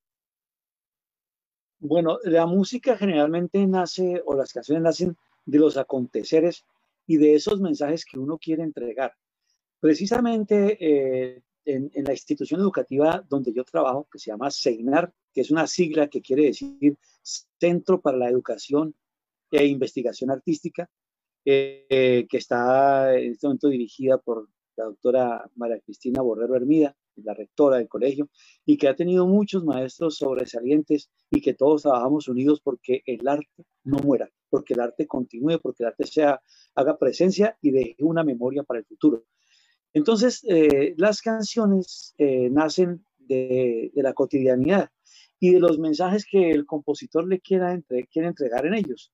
Todas las canciones. Yo tengo, por ejemplo, eh, como, como un argumento de la canción Alma del Huila, que es el himno de nuestro departamento, eh, hecha por el maestro Luis Alberto Osorio, de Gigante. En la parte donde dice, por ejemplo, dice, en mi tierra para bien cruza un río sin igual. Y entonces eh, eso puede despertar mucha, mucha eh, inquietud por saber qué es lo que quiere decir eso. Para un escuchante cualquiera que no sea de nuestro departamento o que no sea de nuestro país, pues eso no le significa nada. Pero para alguien que conoce nuestra tierra, que sabe, sabe que cuando dice que en mi tierra para bien cruza un río sin igual, se está refiriendo al río Magdalena. Y entonces tiene que visualizarlo desde su nacimiento hasta donde desemboca en el Océano Atlántico. Y tiene, y tiene que visualizarlo por su recorrido, por todo lo que significa para Colombia. Entonces, por esa razón, eh, yo he dicho siempre que las canciones no son canciones, o son canciones, pero que podemos llamar de otra manera. Y yo las he llamado saberes canoros. ¿Por qué? Porque saberes quiere decir que tienen un mensaje claro, preciso y que, y que se lo entrega a la gente para que lo tengan en cuenta. Y canoro, que viene de una, de una palabra que yo la investigué en el diccionario universal, que dice canto natural de las aves, porque no es preciso o no se requiere que, que, la persona cante con todas las de la ley, con el bel canto que le llamamos nosotros, que es el estudio técnico de, de la voz, sino lo puede cantar muy naturalmente, a su acomodo, eh, incluso hasta con su desentonación y desafinación, pero que lo importante es que lo cante con el alma, que es lo que quiere, que es lo que queremos para que se quede en su corazón y aprenda a entender lo que canta y sobre todo que aprenda a aplicar lo que canta, aplicarlo. Sí, en todas las canciones, pero en mi canción no, que la canté hace un ratico, está diciéndole a la gente que hay mucho despotismo, que hay mucha injusticia, que hay mucha guerra y que, que todos los árboles, el mar, el río gritan eh, que, no, que no se dé eso porque, porque es lo que va a acabar el mundo. Eh, en ese tiempo que dice la canción no conocía el coronavirus y no tenía hecho un pedacito de esa canción de la letra a ese, a ese tema, porque el, el coronavirus ha sido una, un, un problema muy grande de cosas ahí.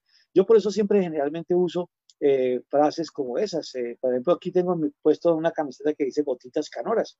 Es, un, es una especie de hijo de semillitas eh, que en el barrio donde yo estoy viviendo ahora, es un lugar fuera de la ciudad de Neiva, intenté antes de la pandemia y organizé un grupo y llegué a tener como unos 25 niños que aprendieron música andina colombiana y, y alcanzamos a participar en varios eh, momentos de, en, la ciudad, en, en Neiva.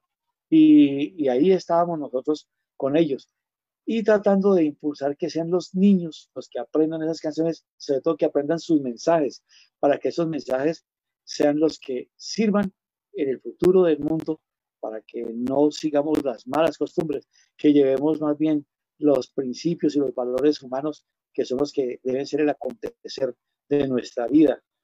Si, si eso se hace así, nuestro mundo, por consiguiente, será mucho mejor. Eso es, eh, el, por eso es que nacen así las canciones. La música y todo lo demás, pues eh, eso viene por añadidura y, y, si uno es músico, pues le coloca la música que uno cree que es buena. A veces sí, a veces no, pero bueno, lo importante para mí es más que todo el mensaje de la canción. Maestro, tenemos conocimiento también de que ha sido jurado en varios concursos a nivel nacional. Cuéntenos sobre, ese, sobre esa experiencia. Bueno, yo fui jurado calificador, eh, fui eh, miembro del comité de selección, allá no le llaman jurado calificador eh, al momento de seleccionar los que van a participar al Núñez, eh, y tuve la fortuna de estar al lado del maestro León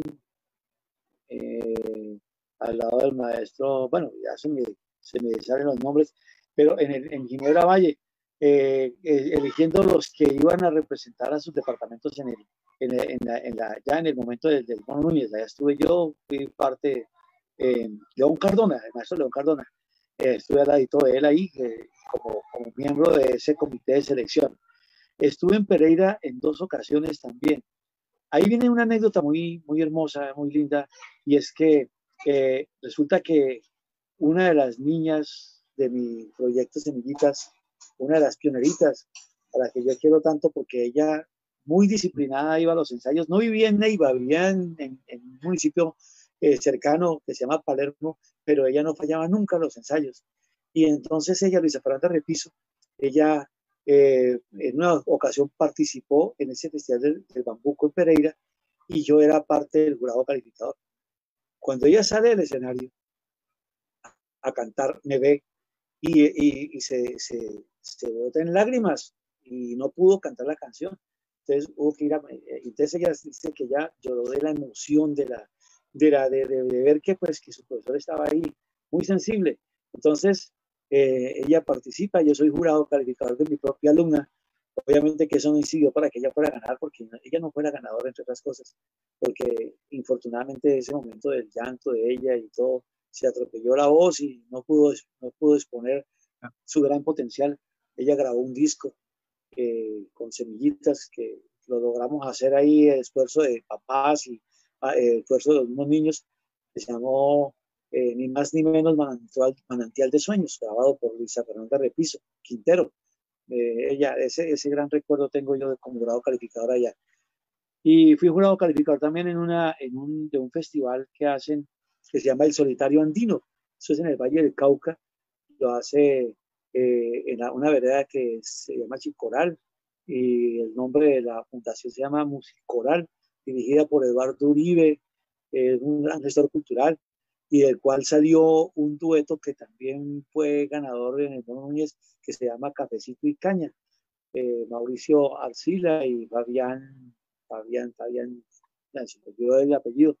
Y ellos, e, ese, es un, ese es un, yo fui jurado allá, allá tuve la oportunidad de escuchar por primera vez mi canción No, cantada por una niña con una eh, discapacidad, tenía paladar hendido, y sin embargo esa voz tan linda de ella y todo, eso fue muy emocionante, muy emotivo para, para todo el mundo. Eh, y ha sido jurado calificador de, otras, de otros eh, festivales eh, que ya en este momento no recuerdo, pero los que más recuerdo son esos, Mono Núñez, Pereira, Chicoral, Valle, no sé, por allá, bueno, no recuerdo en este momento qué más, pero, pero, pero sí, eso ha sido jurado calificador, que es una labor muy difícil y muy triste también, porque generalmente cuando los niños no ganan, o cuando el cantante no gana, entonces le echa la culpa al jurado calificador. Y el jurado calificador lo que ha tratado de hacer es, es establecer cuál es el mejor, porque, porque uno siempre tiene que tender a que lo que, lo, lo que nos va a representar debe ser lo mejor, porque si uno deja una persona que no llegue, no de la talla, pues cuando se enfrente a los demás, es una falsa expectativa de lo que uno les puede brindar. Entonces, por eso tiene que ser siempre el mejor. Por eso casi no me gusta ser jurado calificador, porque eso además también hiere y los niños con, o las, yo digo niños. Responsabilidad. sí, y yo digo niños, porque como casi siempre es con niños que yo trato, eh, las cantantes o la gente que participa en un concurso, ellos se sienten heridos, se sienten maltratados, porque pues obviamente ellos creen que son los mejores, y, y es cierto, y es lo mejor que puede pasar, que una, un cantante, un participante se sienta que es el mejor. Eso debe ser así. Jamás debe, debe eh, por debajarse nunca. Siempre se mejor. Permítame, maestro, un segundito, por favor.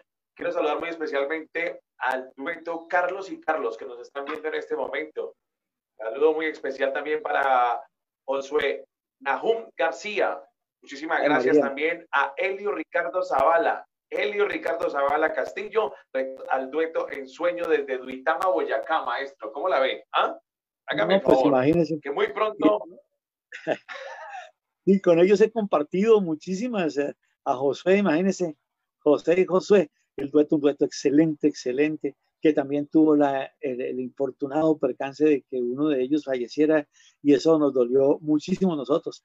El dueto Zavala y Barrera de Germacada, usted nombrar allí, eh, es también falleció uno de sus integrantes y eso para uno cuando alguien de ellos eh, deja este mundo y, uno le duele muchísimo porque se convierten como en la familia de uno.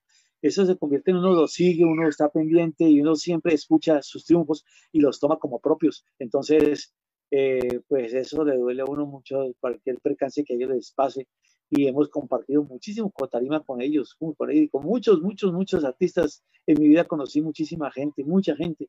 A Jessica Jaramillo, por ejemplo, que acaba de ser jurado calificador en el concurso Turpial Cafetero. A esa niñita yo eh, le guardo un especial aprecio porque la conocí muy niña en el Cuyabrito de Oro y vea hasta dónde llegó, hasta el programa de La Voz y casi gana. Yo no sé por qué no ganó y haber ganado ese concurso. Pero bueno, de todas maneras, eh, eh, ya he conocido muchísima gente a través de eso. Alexandra Colorado también la conocí cantando música colombiana en los festivales. Bueno, eh, es decir, uno se pone a recordar y no le alcanza la mente para hacerlo con seguridad. Maestro, háblenos de las nominaciones recibidas. Son muchas. Cuéntenos entonces hasta donde pueda alcanzar el tiempo para escucharlas. y hasta donde me pueda acordar. no, no, eh, en el departamento de Huila han sido varias, varias. Allá eh, tuve la oportunidad de ser condecorado por la Fundación por la Huilencidad Jorge Villamil Cordobés, en cabeza del doctor Gabriel Calderón Molina, eh, y tuve la fortuna de obtener dos veces ese, ese, ese, primer puesto que fue con el doctor en sueños y fue con el proyecto Semillitas. Eh, eh, el departamento de Huila a través de la gobernación, también el, un trofeo que se llama Guatipán de bronce, me lo, me lo otorgaron. Eh, y tengo especial reconocimiento en, en, un evento que se hizo en Boyacá, en Tunja, que se llama Alfombra, Alfombra para las Artes, la alfombra roja para las artes, con un trofeito que se llama Hoja de Roble, que tuve la oportunidad de estar al lado de Carlitos Muñoz, por ejemplo, al lado de grandes maestros, eh, de Carlos Álvarez Camacho, que ahora en este año, la semana pasada, me entregaron, eh, fui el maestro, fui el artista homenajeado de ese festival, Festival Nacional Carlos Álvarez Camacho en la ciudad de Campo Alegre, aquí cerquitica, eh, y, y, me otorgaron ese homenaje. Y bueno, pues uno, yo nunca he buscado los homenajes porque, porque pues uno no tiene por qué premiarlo por hacer lo que tiene que hacer. Yo siempre he dicho eso. Uno tiene que hacer las cosas que le nacen y hacerlas con todo, con todas las ganas y, y que ojalá perduren y que y, trasciendan, pero no para que le rindan a uno homenajes, porque eso, eso pues, pues es muy bueno. Cuando lo recibo yo pues con mucho cariño lo he recibido y me he sentido satisfecho y me siento muy contento por ellos, pero no los he buscado jamás. Me los han dado porque la gente creyó que me los merecía y eso me llena de satisfacción. Y sí tiene una cosa buena, esos homenajes, y es que cuando se dan a conocer eh, los que han estado al lado de uno, los, sobre todo los discípulos de uno, entonces ellos reconocen y quieren llegar a ser como uno. Y entonces eso, eso hace que ellos eh, sigan esa corriente y amen lo que, lo que están aprendiendo y, y, sean ojalá mejores que uno toda la vida, ojalá que se lleguen a ser mejores que. Yo ya tengo muchos artistas de semillitas que ya son más grandes que yo y me siento muy contento por ellos. Y les puedo nombrar aquí rapidito varios de ellos. Nicolás Gutiérrez Gómez, Marra Hernández, Iván Camilo Talero, eh, Luisa Fernanda Repiso. Mm, eh, bueno, ya en este momento el lapsus es, como fregado para uno, pero, pero, pero son muchos, muchos alumnos que ya han trascendido y que, y que ya son, son, ya son profesionales y, y, y son grandes, eh, eh, grandes artistas, instrumentistas también, que se dedicaban a eso. Bueno, de todas maneras, esos son como los, los homenajes que yo, así como me acuerdo por encimita y que puedo gratamente decirle a ustedes que los he recibido con mucho cariño, mucho afecto. De todas, de todas maneras, son, son estímulos que se le da al artista, al compositor, y eso catapulta más el espíritu del artista para que siga haciendo esa creatividad en nuestra música andina colombiana y que es muy merecido, maestro. Entonces esperamos que siga cultivando. Ahorita lo interrumpo para decirle algo. Esto que ustedes están haciendo conmigo hoy es un verdadero homenaje. Yo, sinceramente, es como la primera experiencia que tengo yo en estas líderes de la virtualidad, así de conferencia y todo pero, pero me siento supremamente complacido y que algunos de mis chicos me estén mirando y que estén eh, como siguiendo y que, y que se sientan honrosos de, de, que, de que yo esté aquí. Eso, eso es uno de los mejores premios que yo he podido recibir en mi vida. Por eso, gracias a este programa, gracias a Diana Bolena, gracias a, a la Fundación, eh, bueno, a, a, ustedes que están ahí presentes y guiándome en esta, en esta labor. Muchas gracias. Maestro, eh, parece que tuvo usted un acompañamiento muy bien, muy, muy acertado y profesional de Jaime Llano González en una de sus obras. Uf, eso para mí ha sido lo mejor, ¿no? En mis obras, infortunadamente no se logró porque lo que, lo que ya, lo que grabamos con Jaime Llano fue, ella estaba eh, decidido por, por la disquera. Pero eso, yo pienso que a uno como colombiano es uno de los mayores orgullos de haber tenido uno de los grandes, de los grandes, grandes, maestro Jaime Llano González, eh, eh, acompañándolo con el órgano. Eso es, eso es para uno tan maravilloso. Privilegio. Es un privilegio. Nosotros con Eduardo, Eduardo y yo eh, lo gozamos, lo sentimos, mm, hasta lloramos de la felicidad por, por tener a ese señor, a ese gran señor a, a nuestro lado, guiándonos, corrigiéndonos eh, dándonos estímulos. Incluso él nos, nos, dijo en una ocasión cuando ya íbamos a tener la grabación de la, de la primera parte, nos invitó a almorzar en, en Bogotá Y, entonces dijo, yo quiero invitarlos a almorzar porque quiero decir una cosa, yo no creía en ustedes. Cuando a mí me dijeron que tenía que ser eh, el, el, el, orientador de, y el grabador de un, de un dueto, pues como yo conozco los duetos de Colombia, yo eh, me imaginé que era un dueto cualquiera y que entonces que te íbamos a hacer un gran sacrificio, gastarme quién sabe cuánto tiempo grabando eso. Y entonces cuando los escuché cantar por primera vez, enseguida, enseguida sentí que, que no era un dueto cualquiera. Y segundo, que ya hoy es jueves y ya nos faltan sino cuatro canciones para acabar de grabar y lo hemos hecho en un tiempo récord. Nosotros grabamos 22 canciones en cinco días y eso él dijo que nunca había pasado así en la, que siempre había que corregir, que había que, quitar, poner, eh, volver a grabar. Bueno, y se han gastado 15, 20 días, un mes, dos meses haciendo una grabación y con nosotros había sido un tiempo récord y eso para nosotros nos llenó de mucha satisfacción y es el, el, el honor que llevamos nosotros como dueto en sueños de haber logrado eso con el maestro Javier González.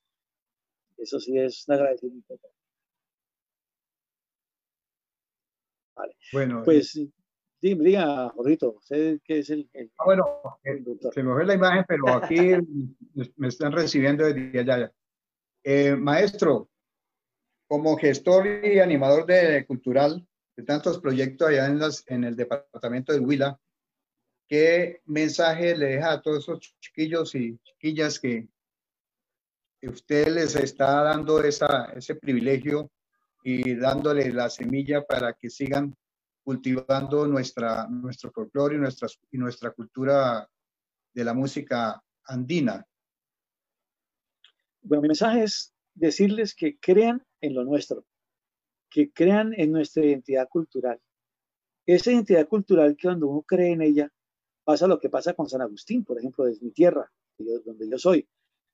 Nosotros nos sentimos muy orgullosos de tener este patrimonio cultural de la humanidad porque nos dejó un vestigio que todavía está vigente y sobre todo que va a durar muchísimo tiempo y va a ser visitado por mucha gente durante muchos años.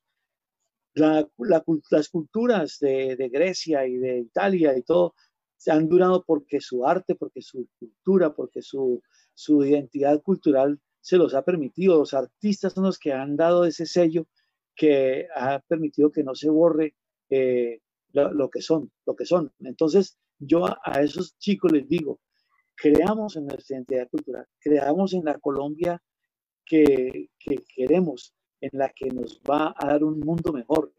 Busquemos la manera de que nuestras canciones siempre lleven un mensaje. Y qué mejor que la música andina colombiana, que cuando uno escucha una de ellas, algo le deja, algo le llega al corazón y algo le invita a, hacer, a seguir ese, esa senda, esa senda que le indica la canción, Cualquiera, por ejemplo, miremos El Camino de la Vida del maestro Héctor Ochoa Cárdenas. Es una canción que, que cuando uno la escucha y, y, por qué fue la canción ganadora del siglo, porque todo el mundo la sintió como, como que la, ha vivido y que la quiere sentir y él dice que los hijos, aunque no estén, siempre van a, a seguir siendo eh, el, calor humano de una familia. Entonces, entonces eh, si uno cree en lo nuestro, cree en lo de uno, si uno ama su tierra. En esa canción que yo canté, ah, no, la voy a cantar ahora que se llama Esa casa. Esa casa, ahí yo plasmo lo que yo quisiera que todo el mundo sintiera por esta hermosa tierra colombiana. Esa casa es una canción que se la hice inspirada eh, en, una casa de San Agustín, la casa de mis abuelos, porque yo esa casa para mí era la mejor. Y esa casa yo vivía ahí y tenía un patio que para mí era inmenso, aunque fuera pequeñito, y, tenía, y se, yo veía el azul y el verde de la, de la naturaleza alrededor de la casa, porque era prácticamente casi en el campo. Y entonces eh, yo amé mucho esa casa. Y entonces dije, yo amo mi casa, ahí nací, ahí eh, di mis primeros pasos. Entonces, ¿cómo no amar a mi casa mayor, a mi casa más grande, que es Colombia? Tengo que amarla, porque yo la puedo comparar con esta, con esta, con esa casa que yo, en la que yo nací, en la que yo viví. Entonces, eh, cuando escuchemos esa canción que se llama Esa Casa, eh, la letra, por favor, yo siempre les pido que miremos las letras de las canciones para que se constituyan en los saberes canoros que son los que yo estoy promulgando ahora en mis clases de música que doy en el colegio. Entonces, eh, escúchenla con atención y, se dan cuenta, ya ahí hablo yo de la, de las orquídeas y palmeras, porque la orquídea es la flor de Colombia y la palmera es el árbol de Colombia. Y de las batallas que, que tanto hicieron historia en Colombia, pues hablando de nuestras batallas cuando logramos nuestra independencia y, muchas cositas. Y habla de las mujeres como las flores que inspiran nuestras canciones. Bueno, e, e, es, esa, esa, esa, esa parte metafórica es, es, lo que yo he tratado que, que sean unos mensajes con conocimiento para toda la gente. Pues maestro, para ir cerrando poco a poco, para ir cerrando poco a poco nuestro programa, aquí está nuestra canción. Aquí está su canción para que todo Colombia y el mundo entero la escuche por medio de Canitas al Aire. Ya nos volvemos a encontrar.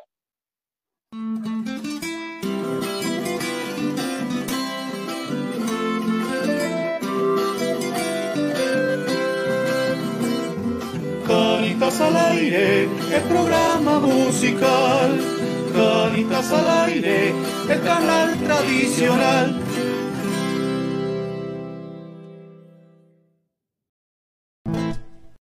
Tengo una casa hermosa, vestida de mil colores, casa preciosa, mis ilusiones.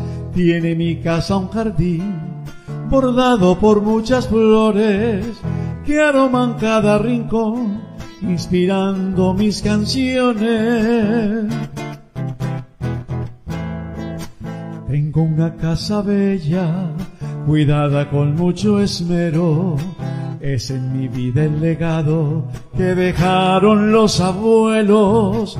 Tiene la casa un balcón, mirando nuestros ensueños, que deja en el corazón la ilusión de un bello pueblo.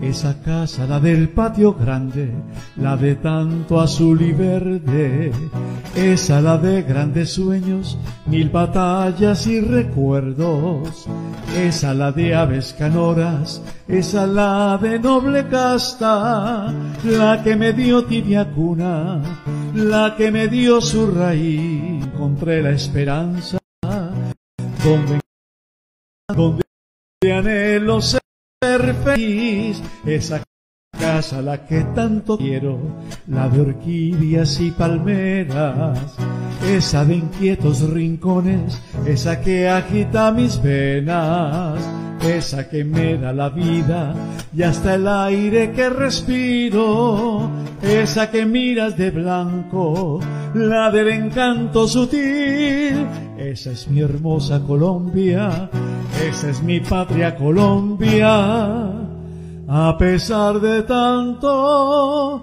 gris.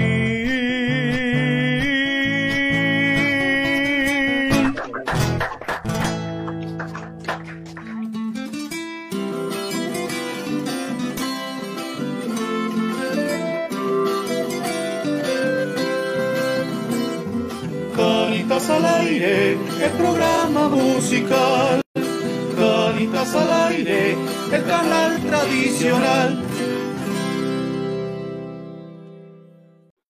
Bueno, seguimos entonces de tertulia, tertulia de todos los martes de Canitas al aire. Escuchamos esa casa, la autoría del maestro Jaime Guío. Para nosotros es un placer y siempre será un placer tenerlo en Canitas al aire, maestro. Muchas gracias, obviamente, por el tiempo, muchas gracias por la disposición.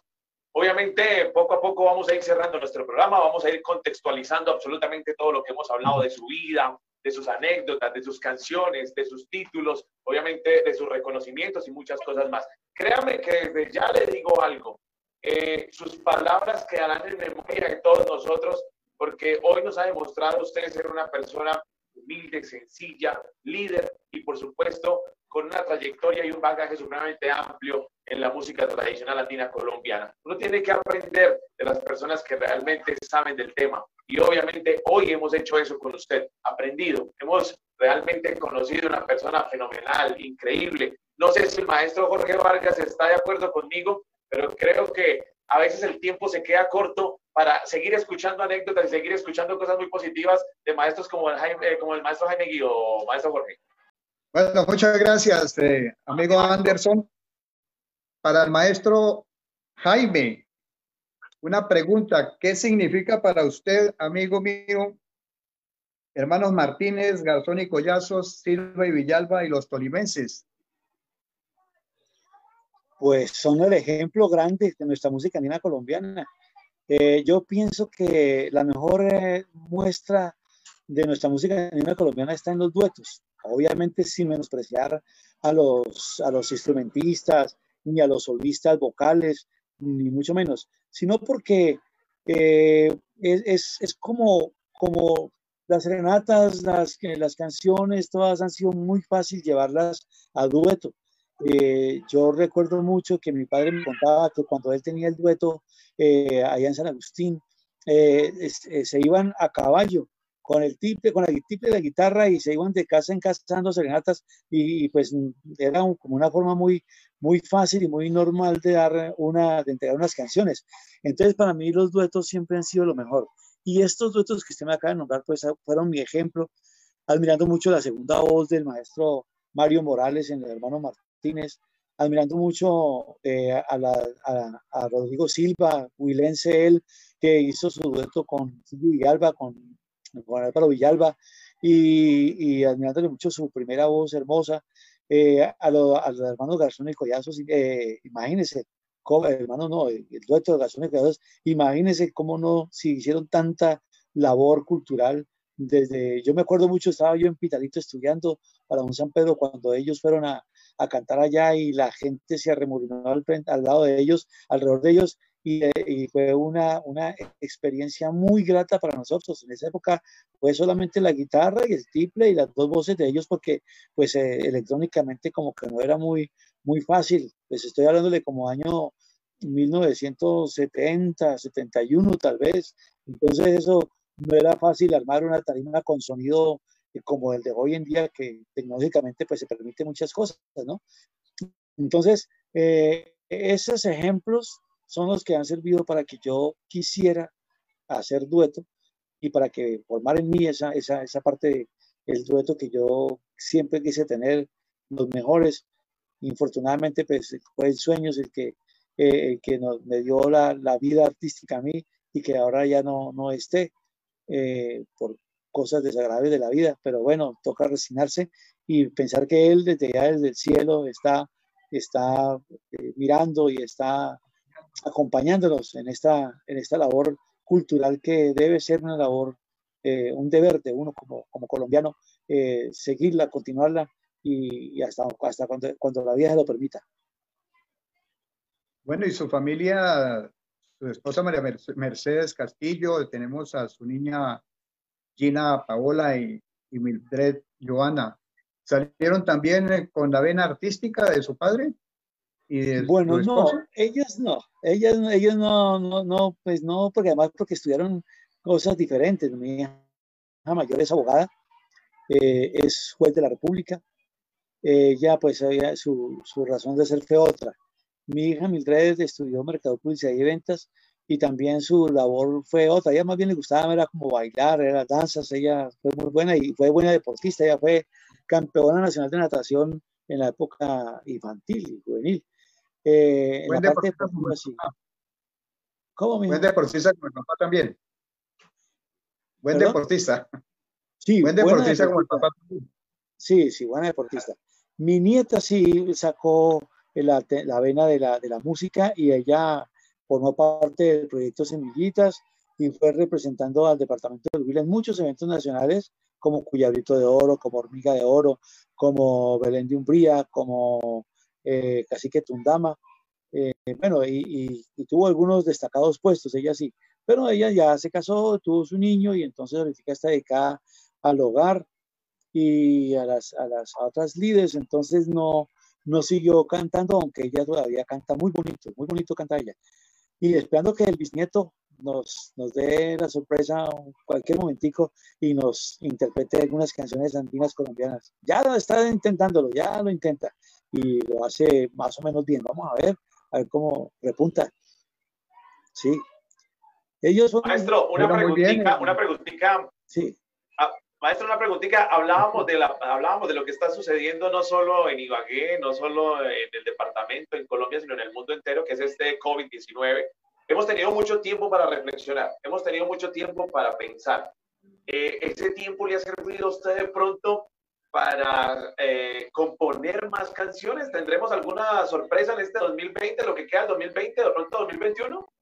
Pues eh, sí, yo eh, sinceramente les cuento, reflexionando y acá en, la, en, la, en el encierro, como le llamamos nosotros, he, tratado de, de buscar algunos mensajes que le puedan llegar a las juventudes, a los niños y que sirvan de, de refuerzo para lo que, lo que yo como docente en la institución y de pronto que algún día sean cantadas mis canciones por, por muchos duetos y por muchos solistas y por mucha gente.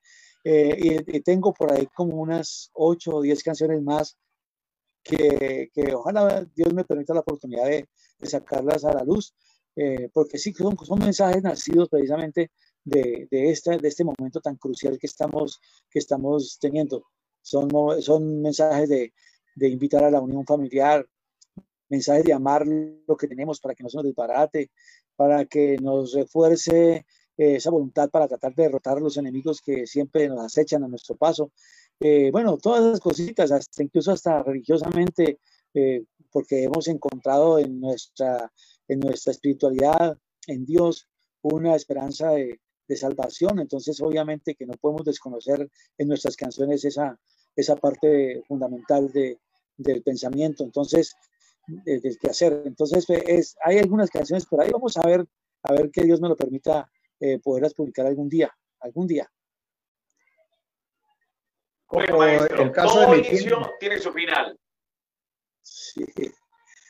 Perdóneme, eh, maestro Jorge, todo inicio tiene su final, nosotros no somos la excepción, eh, hemos pasado una tarde maravillosa, hemos pasado una tarde fenomenal, hemos pasado una tarde bastante agradable en compañía de ustedes dos. Creo que todas las personas que en este momento están interactuando con nosotros en nuestras plataformas virtuales están igual que yo, felices y contentos de escuchar anécdotas, de escuchar un personaje como es el maestro Jaime Guío. Muchísimas gracias una vez más, maestro. Y tenemos que irnos despidiendo, no sin antes dejarle un mensaje muy especial a todos los colombianos, a todas las personas que se conectan por medio de Canitas al Aire, este programa que rescata la música tradicional andina colombiana de parte suya. Y de antemano, muchísimas gracias. Maestro, su mensaje para todas las personas. Ya voy con el maestro Jorge Vargas para irnos despidiendo, pero por ahora, maestro Jaime Guío, un mensaje muy especial para todos los que nos ven en este momento por nuestras plataformas virtuales. Muy concreto, por favor. Gracias.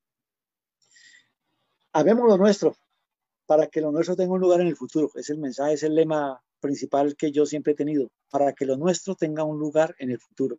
Ese sería el mensaje que yo le daría a toda la gente que nos ve, nos escucha, y incluso hasta los que no nos escuchan. Ese sería. Perfecto. Bueno, maestro, muy recibo el cambio. el maestro Jorge Vargas. Maestro, para mí es un placer.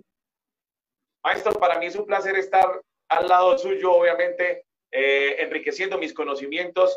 Eh, hoy nos fuimos de compañeros de fórmula, espero de que la hayamos pasado seguramente bien, se haya sentido muy cómodo. Eh, maestro, espero volverlo a ver muy pronto, que, que, nos siga acompañando en Canitas al Aire. Ah, muy bien. definitivamente como entrevistador empírico me siento orgulloso de haber estado entrevistando a ese gran maestro Jaime Ricardo Guío Calderón, un gran hermano, un gran maestro, y lo felicito y le pido pues al Todopoderoso que le siga dando esa sabiduría para seguir cultivando nuestra música y que toda su familia, su esposa, sus hijas y nietas y nieto y bisnieto creo que también tiene. Entonces, reine la paz, el amor, la fraternidad y la salud. Muchas gracias. Y hasta pronto. Perfecto, ahí estaban los mensajes de estos grandes artistas, de estos grandes compositores, maestros que hoy han estado con nosotros en esta tertulia musical, una tertulia que hemos eh, tenido en cuenta y obviamente hemos abierto un espacio a todos nuestros cantautores, compositores de la música tradicional latina colombiana. Ahí estaba hoy un músico condecorado, maestro de maestros, un maestro con un bagaje encantador y muy amplio en todo lo que es la música tradicional andina colombiana, hijo del departamento del Huila. Hoy nos estuvo acompañando el maestro Jaime Ricardo Pío Ordóñez. Para él, para su familia y para todas las personas que hacen parte de su núcleo familiar y sus amigos, muchísimas gracias por abrirnos su espacio, gracias por abrirnos su corazón, gracias por contarnos esas anécdotas tan importantes. La invitación es para todos los que están conectados a esta hora con nosotros. La invitación es para que nos veamos este próximo jueves, un jueves de conferencia, donde podremos admirar y podremos ver cómo la música interviene en la educación. Obviamente tendremos un conferencista muy especial para que todos ustedes no se lo pierdan. Este próximo jueves, Canitas al aire a partir de las 4 de la tarde. Para mí es un placer estarnos acompañando. Para mí es un placer hacer parte de este proyecto donde resaltamos la música tradicional andina colombiana. Mi nombre es Anderson Sierra y como comunicador social les digo a ustedes, no se despeguen de estos programas que realmente enriquecen el alma y enriquecen los conocimientos. Nos vemos el jueves, si Dios nos la permite, aquí en Canitas al Aire, 4 de la tarde. Chao, chao.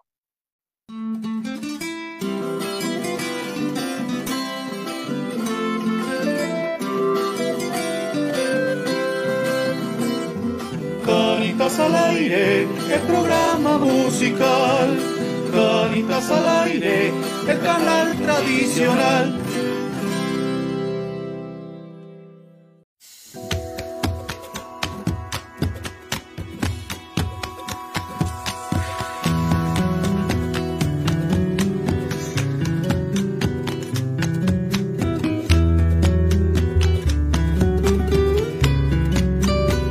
Es el llanto de un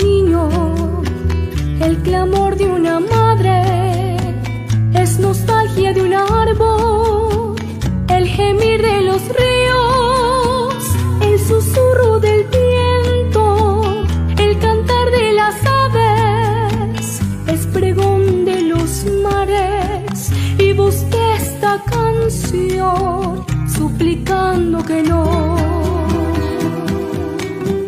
Es la voz del hermano, es la voz del amigo